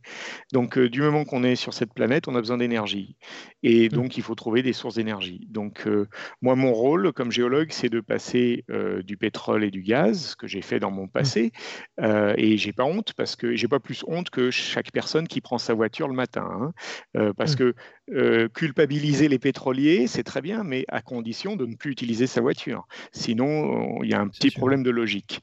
Donc, mmh. Alors, passons à une énergie propre, allons dans la transition mmh. énergétique. L'hydrogène est une forme d'énergie qui est propre, elle ne libère pas de CO2, mmh. elle ne libère pas de pollution. Il n'y a pas, avec tout un tas d'autres euh, énergies, on a parlé du charbon qui crache aussi de la radioactivité, mmh. l'industrie nucléaire a des problématiques de radioactivité à gérer. Non, il n'y a, pas, a pas d'activité humaine complètement, euh, comment dire, neutre. Euh, L'hydrogène est une forme, finalement, une des plus neutres possibles.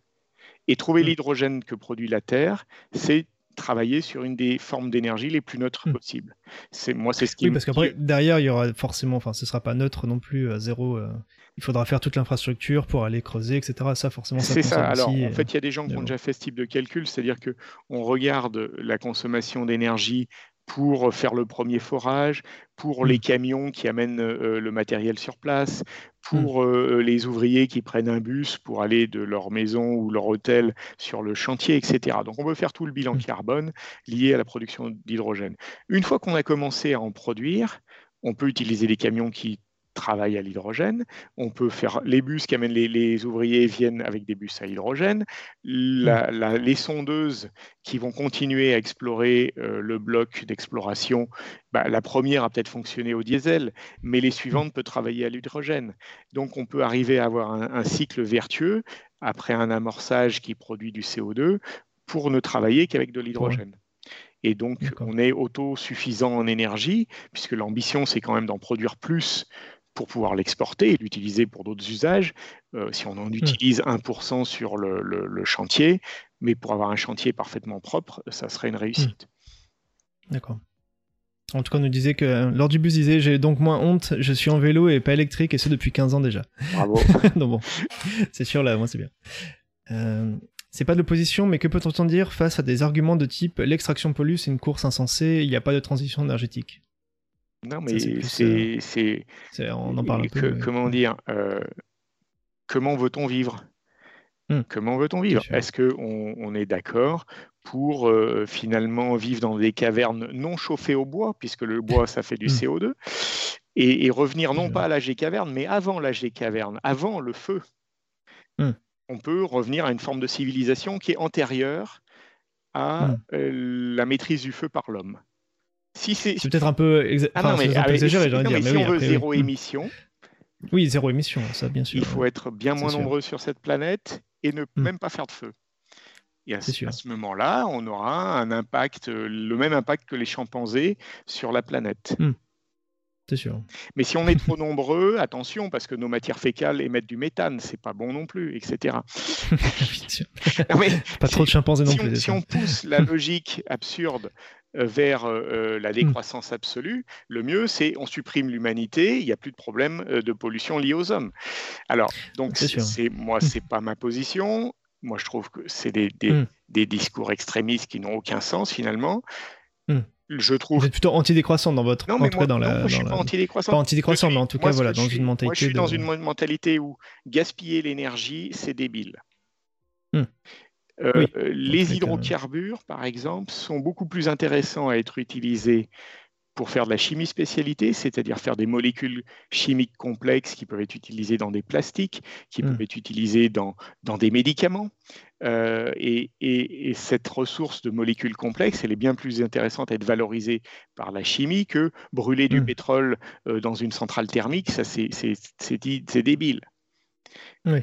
Donc, essayer de remplacer des centrales thermiques qui vous brûlent du pétrole, ça existe encore en Corse, ça existe encore dans un certain nombre d'îles où ils n'ont pas d'autre solution, c'est soit le charbon, soit Hmm. le pétrole pour faire fonctionner euh, la centrale électrique. Essayons de remplacer ces sources d'énergie très polluantes qui gaspillent une ressource qui, dont on pourrait faire autre chose par euh, d'autres formes d'énergie, le, Hmm. le renouvelable, le, euh, comment dire, de l'électricité d'origine nucléaire le, Mm. et, et l'hydrogène naturel. Ça, c'est voilà. Oui. Donc, en fait, moi je, moi, je suis plutôt sur une position, c'est limitons les gaspillages. Mm.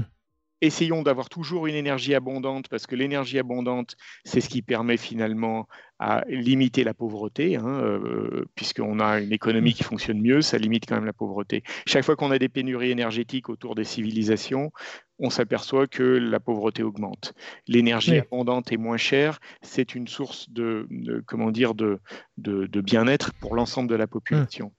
Ça va être tout le problème, mais ça, c'est un problème sociétal. Oui, Sur le côté, euh, Voilà. avoir moins d'énergie à disposition, euh, on sait bien que ça se fait pas sans casse, en tout cas, dans tous les cas. Euh, je reprenais. Alors, c'est vrai qu'une question un peu physique, mais c'est vrai que enfin, j'ai une idée de la réponse, mais je vous laisse la dire. Mais euh, Protodos, donc, il disait l'eau étant un gaz à fort effet de serre, est-ce que ce serait réellement propre de consommer de l'hydrogène et de le relarguer directement sous forme d'humidité? Parce qu'effectivement, la vapeur d'eau, c'est. euh, Oui, alors il y a quand même un, petit truc qui régule la quantité de vapeur d'eau dans, dans l'atmosphère, c'est qu'il pleut. Voilà. c'est Donc ça. quand il y a trop de vapeur d'eau dans l'atmosphère, il pleut. En fait, localement, il y aura un effet de serre, mais du coup, ils sont. Non, mais en voilà, fait, sur- l'effet de serre lié au nuage, il est régulé naturellement Hmm. par le fait que, euh, il- comment dire, on, on- on- on- rapidement, l'eau retombe sur Terre. Et c'est Oui. c'est le cycle de l'eau. Donc les nuages, la vapeur d'eau, c'est pas un problème d'effet de serre. Ça contribue à l'effet de serre global, mais il n'y a pas d'excès d'effet Hmm. de serre lié à la vapeur d'eau. Oui. Le CO2 dans l'atmosphère qu'on émet à grande quantité aujourd'hui avec toutes les infrastructures qui envoient, Là, c'est pas pareil. ben lui, Ouais. le problème c'est il que- reste. c'est qu'il reste, il a une, une- une durée de vie dans l'atmosphère qui est supérieure à la vapeur d'eau, et ensuite Mm. il est capturé par les océans, il se dissout dans l'eau des océans, il réagit avec Mm. les roches pour faire des carbonates, et euh, donc les, hau- les hautes montagnes favorisent la consommation de, de CO2.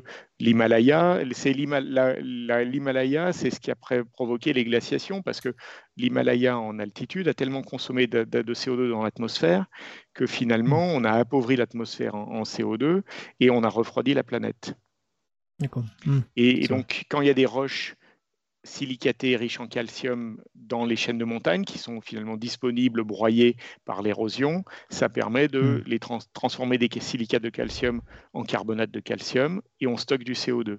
Ça, c'est le processus qui élimine du CO2 naturellement euh, de, de l'atmosphère.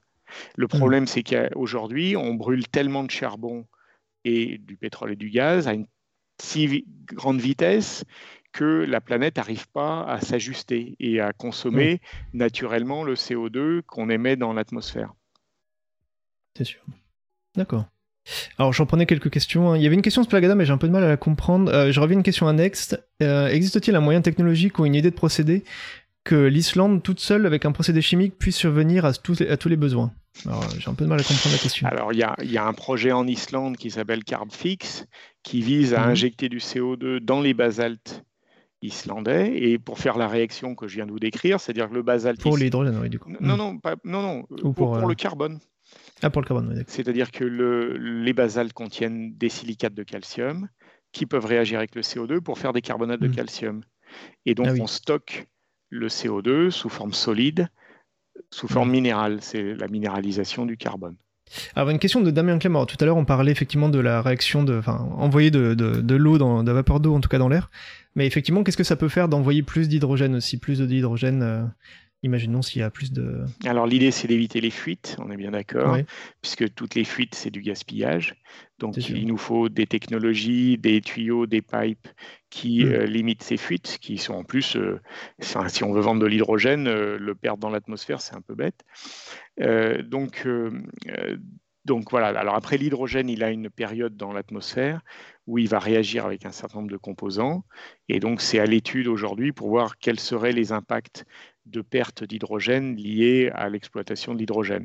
Mmh. Comme on a aujourd'hui des puits, les puits pétroliers qui crachent du méthane dans l'atmosphère, euh, il vaut mieux si on ne sait pas quoi faire le méthane aujourd'hui dans un champ pétrolier, on le réinjecte dans le champ profond.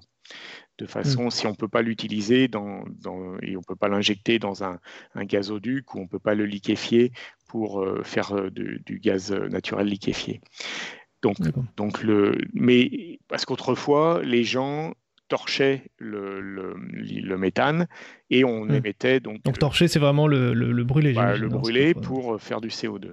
Ça, c'est mieux que d'injecter directement le méthane dans l'atmosphère, puisque le méthane a un effet de, sur les gaz à effet de serre bien supérieur au CO2. Donc, mm. alors l'hydrogène, il y a un risque de perte d'hydrogène dans l'atmosphère. Alors, il faut mm. bien comprendre qu'avant que l'on ait mis en, place une, industrie de l'hydrogène naturel qui, qui, ait un impact sur la chimie de l'atmosphère, il faut qu'on en trouve vraiment beaucoup, ce qui sera un succès mm. énormément, et qu'en plus, on soit très mauvais euh, en termes de fuite. Donc, ça fait un certain nombre de conditions où on en est, on en est encore très très loin l'hydrogène va réagir avec certains composants dans la haute atmosphère, il peut réagir avec l'ozone par exemple, il peut faire des choses. Mais aujourd'hui, la planète injecte des quantités massives d'hydrogène dans l'atmosphère. Donc notre, atmosphère est déjà en équilibre thermodynamique avec les émissions naturelles d'hydrogène de la planète. Donc hmm un des enjeux qu'on a aujourd'hui en termes de recherche, c'est de quantifier ce qui est perdu en hydrogène dans l'atmosphère. On ne le sait pas très bien. Il y a des bilans qui peuvent être faits, justement, sur tout ce qui est perdu au niveau des rides médio-océaniques, au niveau des grands mmh. volcans. Euh, L'Etna, par mmh. exemple, crache de l'hydrogène dans l'atmosphère. Donc cet hydrogène va réagir avec certaines molécules de l'atmosphère et, donc être...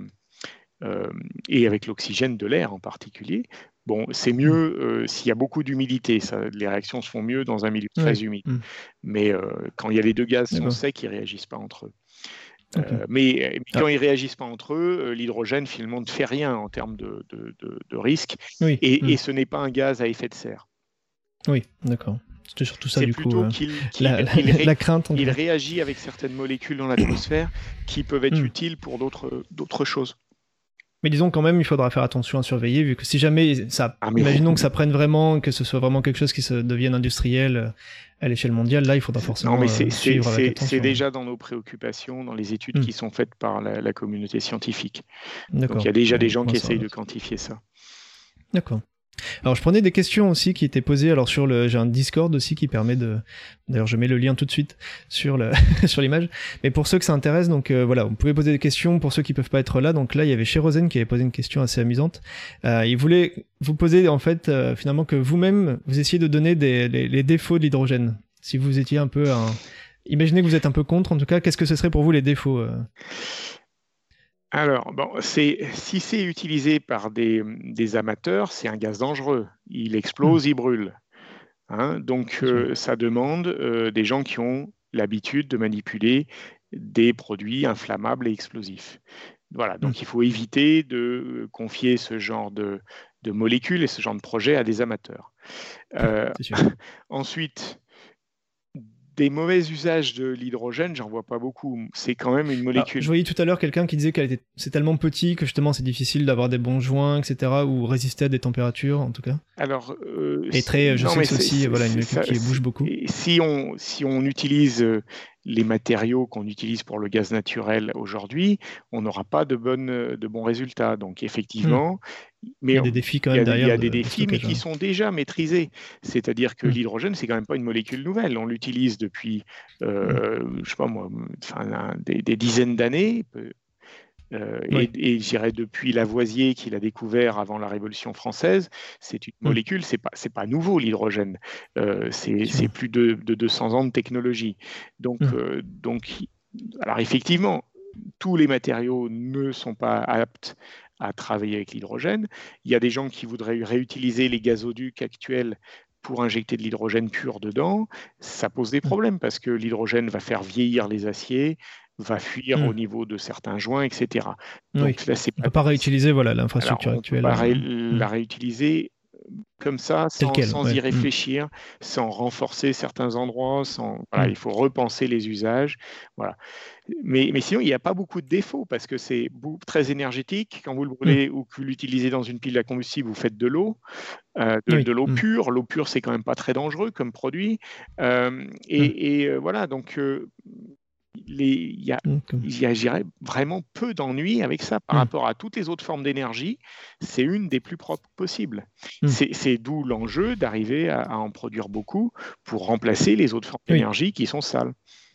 Et du coup, surtout d'en trouver beaucoup, on dirait. C'est surtout ça toujours le problème. Ça.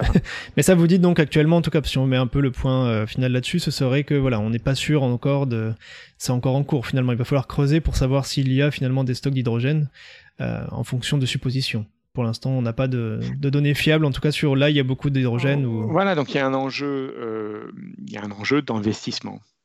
C'est-à-dire hmm. qu'aujourd'hui, euh, faire un puits aux profondeurs nécessaires pour en trouver des quantités hmm. importantes, il, faut aller forer assez profond. Donc c'est des. C'est quel ordre de grandeur, par donc, exemple un puits à 4 km, ça coûte 25 millions d'euros. Oui.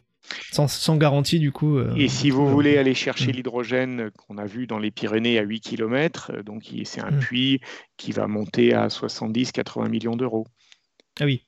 Quand même... Euh, Alors, le puits à cette profondeur, lui, il a plus de chances de trouver de l'hydrogène que des puits moins profonds, parce qu'on va aller forer mm. directement là où l'hydrogène est produit. Oui. Donc, il est plus cher, mais il est moins risqué. Mais en termes de. Vous dites 80 millions d'euros par exemple pour le puits à 8 km dans les Pyrénées, mais ce serait quoi le gain derrière finalement? L'estimation de gain financier euh? eh ben, L'idée c'est de rembourser le puits d'abord et puis de. et ensuite, et ensuite comme vous si c'est juste rembourser le puits, c'est pas. et qu'ensuite, comme vous êtes sur une source quasi euh, infinie de, de, fer ferreux, avec ce massif de roches qui en contient des, mm. des, des, millions de tonnes, euh, l'idée c'est que vous avez un puits qui produit l'hydrogène peut-être pour toujours qui soit renouvelable. Exactement. c'est pas renouvelable comme le solaire éolien, mais c'est bah, un processus qui est, renouvelable. C'est le même enjeu, c'est-à-dire que du moment que la roche est alimentée en eau, hmm. elle va produire de l'hydrogène pour toujours. D'accord.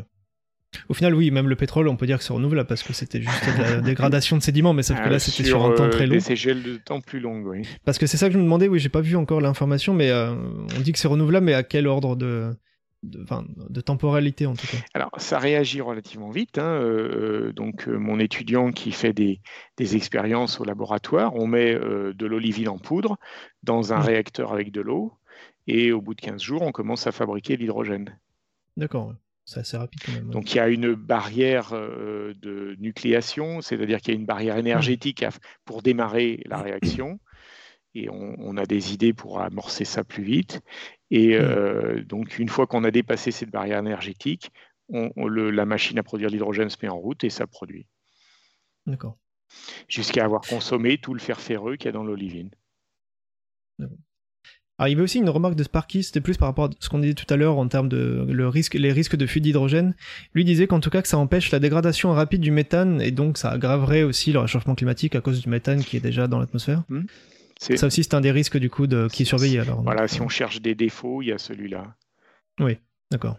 Mais l'idée, c'est de. on, trouve un peu... on cherche un peu les défauts. mais l'idée, c'est d'en perdre le moins possible. Hein, euh, donc, d'avoir des choses, une exploitation sûre et des réservoirs étanches, des pipes étanches, euh, mm. enfin des tuyaux étanches et, euh, et un usage qui soit. Voilà. Mais quand sur votre cuisinière, vous perdez du méthane parce que vous ne le brûlez pas, mm. et eh ben, vous avez un résultat qui est pire que l'hydrogène.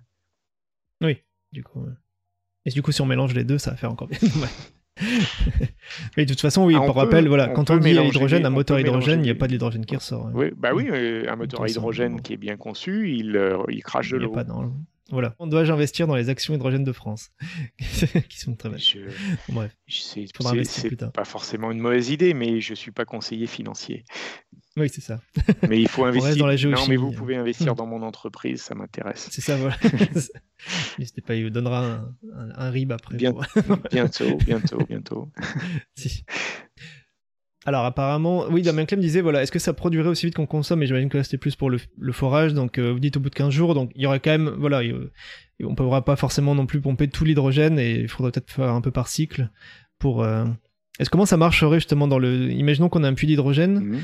Est-ce qu'il faut qu'il y ait un certain taux d'hydrogène dedans pour que ça se renouvelle quand même Ou est-ce que même à vide, ça peut faire. euh, C'est juste des réactions avec la roche en fait? C'est plutôt l'idée, oui, oui, oui. Non, mais fait, euh, oui, alors, les, les schémas d'exploitation, on les connaît pas encore. hein. Euh, Hmm. euh, donc, à quelle pression on va trouver l'hydrogène après avoir foré? En combien de temps, Oui. si ça se renouvelle, en combien de temps ça se renouvelle? Euh, Tout ça, on va l'apprendre en faisant des trous. hein. Euh, donc, y a, Oui. y a, y a, je suis pas car- cartomancienne et je ne prédis pas l'avenir. C'est vrai. Et donc, il y a des cartographe, mais. Voilà, euh, on a les méthodes, on a beaucoup de méthodes Mm. grâce à la communauté des géosciences qui travaille depuis de, de- comment dire des siècles aujourd'hui. Donc il y a Mm. une connaissance accumulée qui est énorme et, et, et- mais qu'il faut maintenant adapter à cette nouvelle molécule.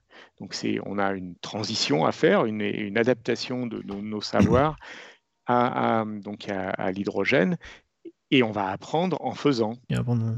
D'accord. Il y avait des gens, justement, Damien Clem, qui disait il y aura peut-être des puits en, en jachère, en tout cas. on verra en fonction, justement. Bah, les puits qui marcheront pas, on les rebouche. Oui, en plus, oui. Enfin, jachère, j'imagine, c'était plus le temps qui se recharge naturellement aussi. Ah, si alors, ouais, vite, ben euh. ça, ça dépendra des législations parce que parfois, si votre puits produit plus rien, vous n'avez pas le droit de le laisser comme ça Hmm. en disant j'attends et puis quand il sera nouveau plein, je recommence. Euh, ça serait bien, mais Oui. euh, c'est- ça dépend des législations des pays. Hmm. Vous ne pouvez pas laisser en sommeil un puits, il doit produire ou être, ou être bouché. Oui, d'accord. Il y avait une question aussi intéressante de Proto. Alors là, pareil, ça revient toujours à la même question euh, centrale de combien est-ce qu'il y en a. Mais est-ce que vous pensez que la France, par exemple, pourrait être souveraine énergétiquement grâce à l'hydrogène? Mais là, ça... Écoutez, c'est, c'est, je ne suis pas cartomancienne, de nouveau. oui, mais ok. Si on regarde la production euh, d'hydrocarbures en France, donc le gisement de lac a été trouvé après la Seconde Guerre mondiale et pendant à peu près 50 ans, il a produit 50% des besoins de gaz de la, de la France. Mm. Tant que vous ne l'avez pas découvert et tant que vous n'avez pas estimé le volume qu'il y a dans le réservoir, vous ne savez pas ça. Mm. Et puis une fois que vous avez pu faire vos estimations de volume de gaz et vous commencez à produire votre, votre gaz, et ça s'apprend sur la durée de vie du champ, eh bien, vous, vous arrivez à avoir une idée de la durée de vie de, de votre champ pétrolier, combien de temps il va vous faire fournir de, de- donc votre ressource. L'hydrogène, c'est pareil. Tant qu'on n'a pas Mm. foré, tant qu'on ne connaît pas le volume disponible, on ne peut pas faire de projet. Faudra voir, je- ouais. on peut pas faire de projection. Donc, euh, Mm. c'est, en fait, je dirais, il y a, il y a beaucoup de gens s'interrogent sur quels sont les volumes, combien ça va faire, etc. Je ne sais pas Mm. répondre à ces questions et je, vais, Oui. et je ne vais pas y répondre. Moi, mon rôle, c'est d'en trouver et ensuite d'estimer les volumes.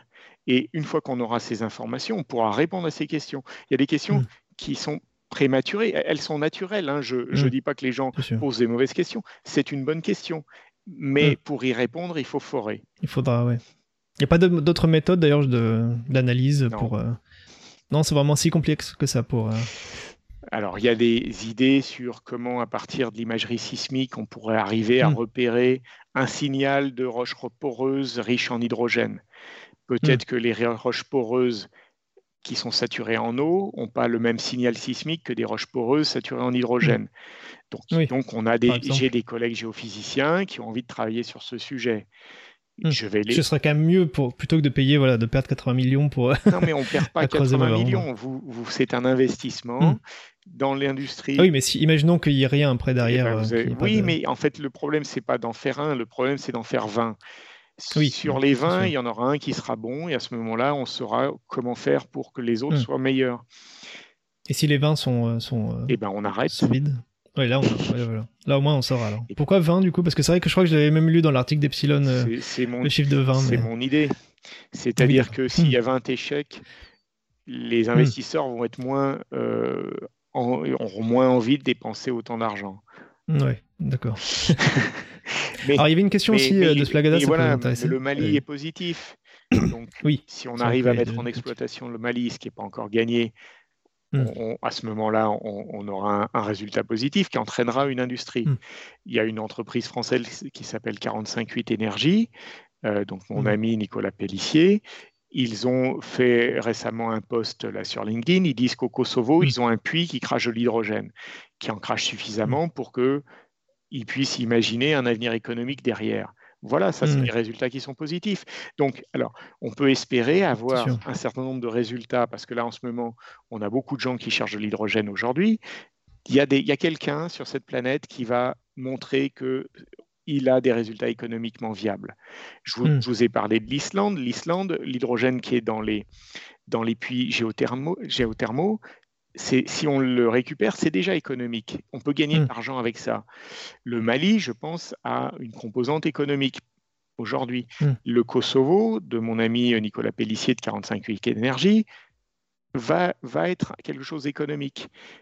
D'accord. En Australie, il y a 32 euh, ou plus licences d'exploration pour l'hydrogène. Hmm. Sur les 32, il y en pour quelques-unes qui vont être bonnes. Et, et ces gens qui ont réussi à trouver des re- ressources économiques avec un système qui sera économiquement viable vont entraîner l'économie derrière. On va apprendre beaucoup de choses grâce aux premières exploitations. On va f- Mm. pouvoir apprendre comment faire. Et, et- et justement, on va pouvoir commencer à répondre aux questions que tout le monde se pose. Est-ce que ça va être utile dans la transition énergétique Est-ce que c'est anecdotique Est-ce que Mm. ça sera tout petit euh, et que ça sert à rien Ou est-ce que on- des gens vont gagner de l'argent avec ça et vont remplacer des énergies sales par une énergie propre? Dans tous les cas, de toute façon, toute aide sera déjà bienvenue, euh, vu la situation actuelle où on cherche un peu. C'est vraiment l'idée. D'accord. Donc oui, je reprenais la question de Plagada en tout cas qui posait à quel point votre recherche est bloquée entre guillemets par les régulations ou des lois peut-être archaïques? Et si oui, lesquelles?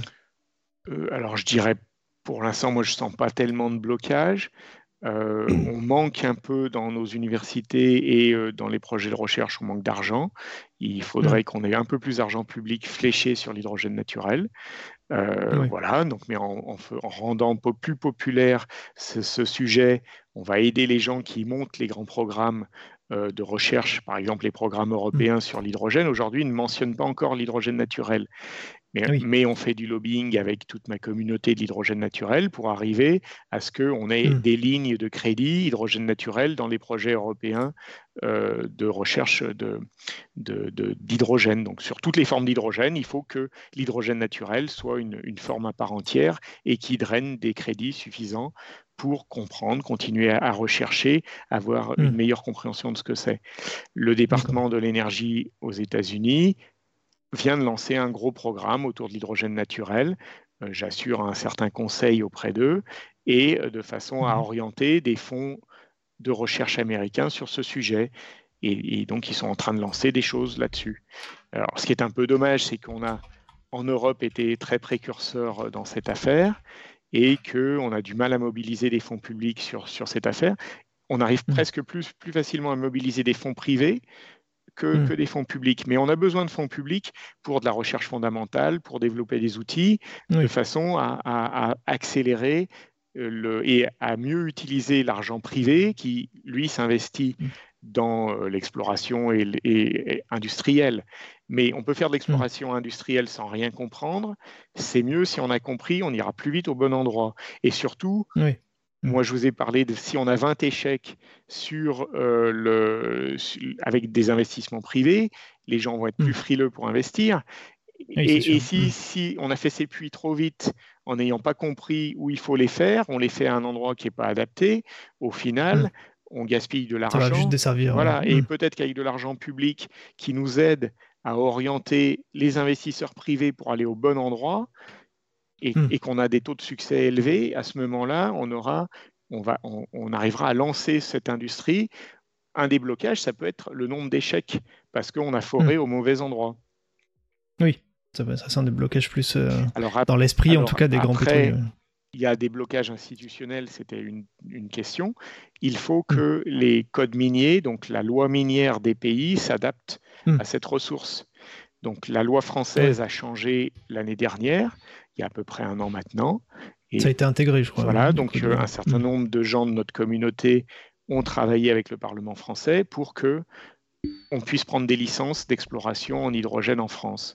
Mais, Mm. mais ça n'existe pas en Espagne. J'ai des collègues espagnols qui sont bloqués dans leurs investissements parce que l'hydrogène n'est pas encore dans la législation euh, euh, des mines, euh, donc des, des- Mm. des- on ne peut pas prendre de concessions pour chercher de l'hydrogène en Espagne. Euh, Il y a des possibilités dans d'autres pays comme la Suisse, l'Autriche, l'Allemagne, la Roumanie, euh, la Norvège Et, donc, ça peut partout finalement. en fait. Bah, là où on a les roches que j'ai décrites au début de l'interview, et en fait elles sont assez bien répandues.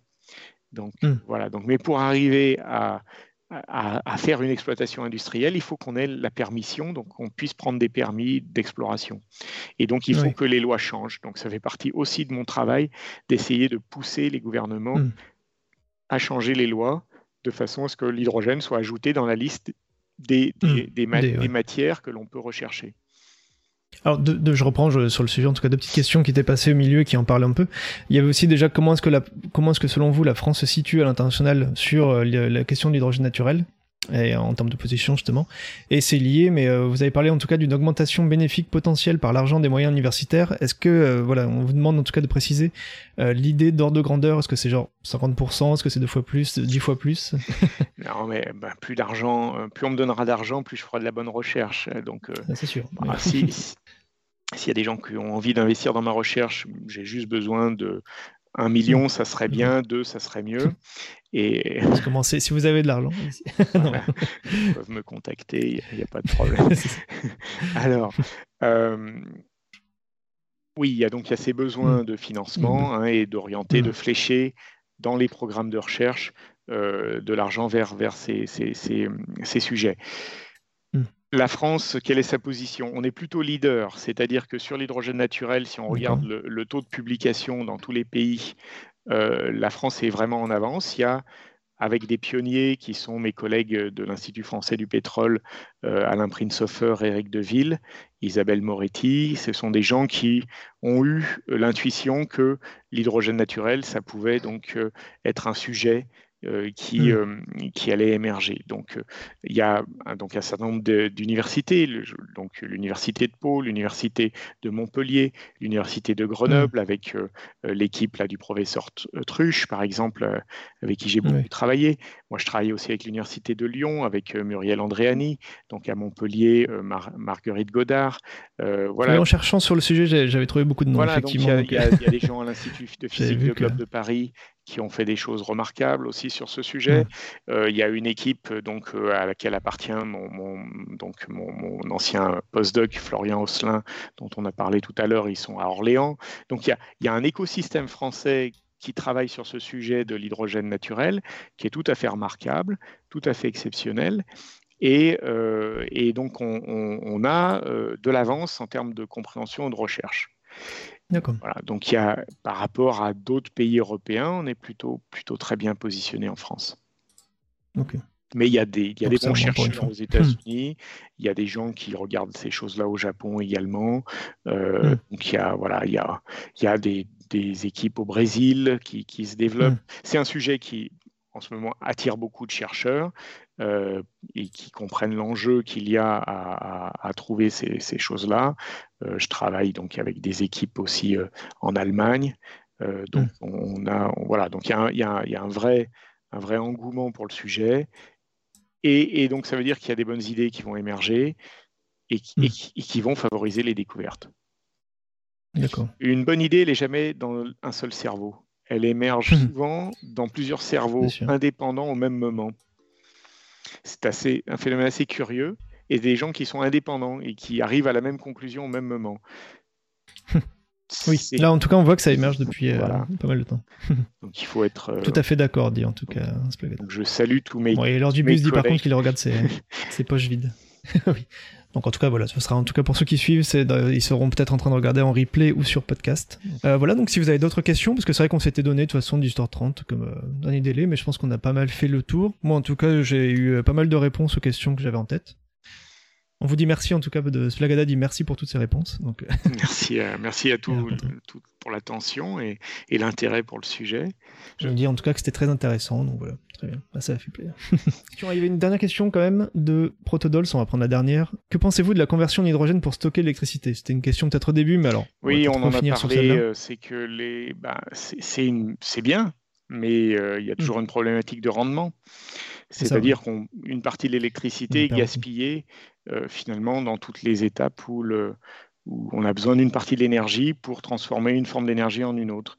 Et, et ce qui fait qu'on perd quand même beaucoup d'énergie électrique dans, ce, dans cette modification, dans cette transformation. C'est vrai que c'est quelle idée de rendement, effectivement? On, ah bah, avait dit 20%, je, crois qu'il restait... Je, crois qu'il reste 20% de l'énergie euh, initiale quand on a fait toutes les étapes, c'est-à-dire conversion de l'hydrogène, puis retransformation de l'hydrogène en électricité. Donc il y, y a, toutes les conversions, le stockage, euh, hmm. la batterie, euh, tout ça, tout ça consomme de l'énergie. Et hmm. à la fin, on en perd une, une, grande partie. Oui, c'est pour ça. Donc c'est très mauvais, effectivement, ce qu'il dit.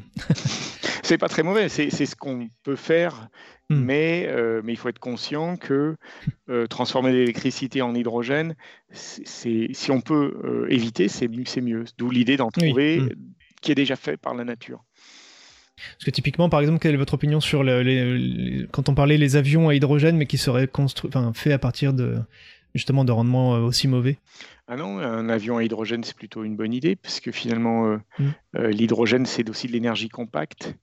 Mm. Donc, un avion, il cherche à avoir un, un, petit volume avec beaucoup d'énergie pour son carburant. C'est pour ça que le kérosène, c'est mm. hyper intéressant. mais mais l'hydrogène, ça pourrait être un bon vecteur pour les avions. Bon, bref. En tout cas, voilà, bah, on vous souhaite en tout cas bon courage donc, pour les, les, études futures. Peut-être qu'on en reparlera un jour. Oui, oui j'espère. moi, j'espère. Donc, euh, on avait parlé un petit peu avant de peut-être des articles.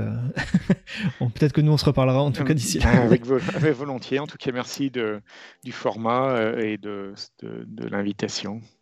J'espère que ça vous a plu cette découverte de Twitch. Il y a pas mal de questions au moins. je, vais essayer de me revoir, ce qui est souvent, euh, comment dire, pas oui, ça, moi, je, On, n'aime pas trop. Mais... ça me fait bizarre aussi. Merci, ben, bonne soirée. merci encore. Merci et, bonsoir à tous. La bonne soirée encore à vous. merci encore.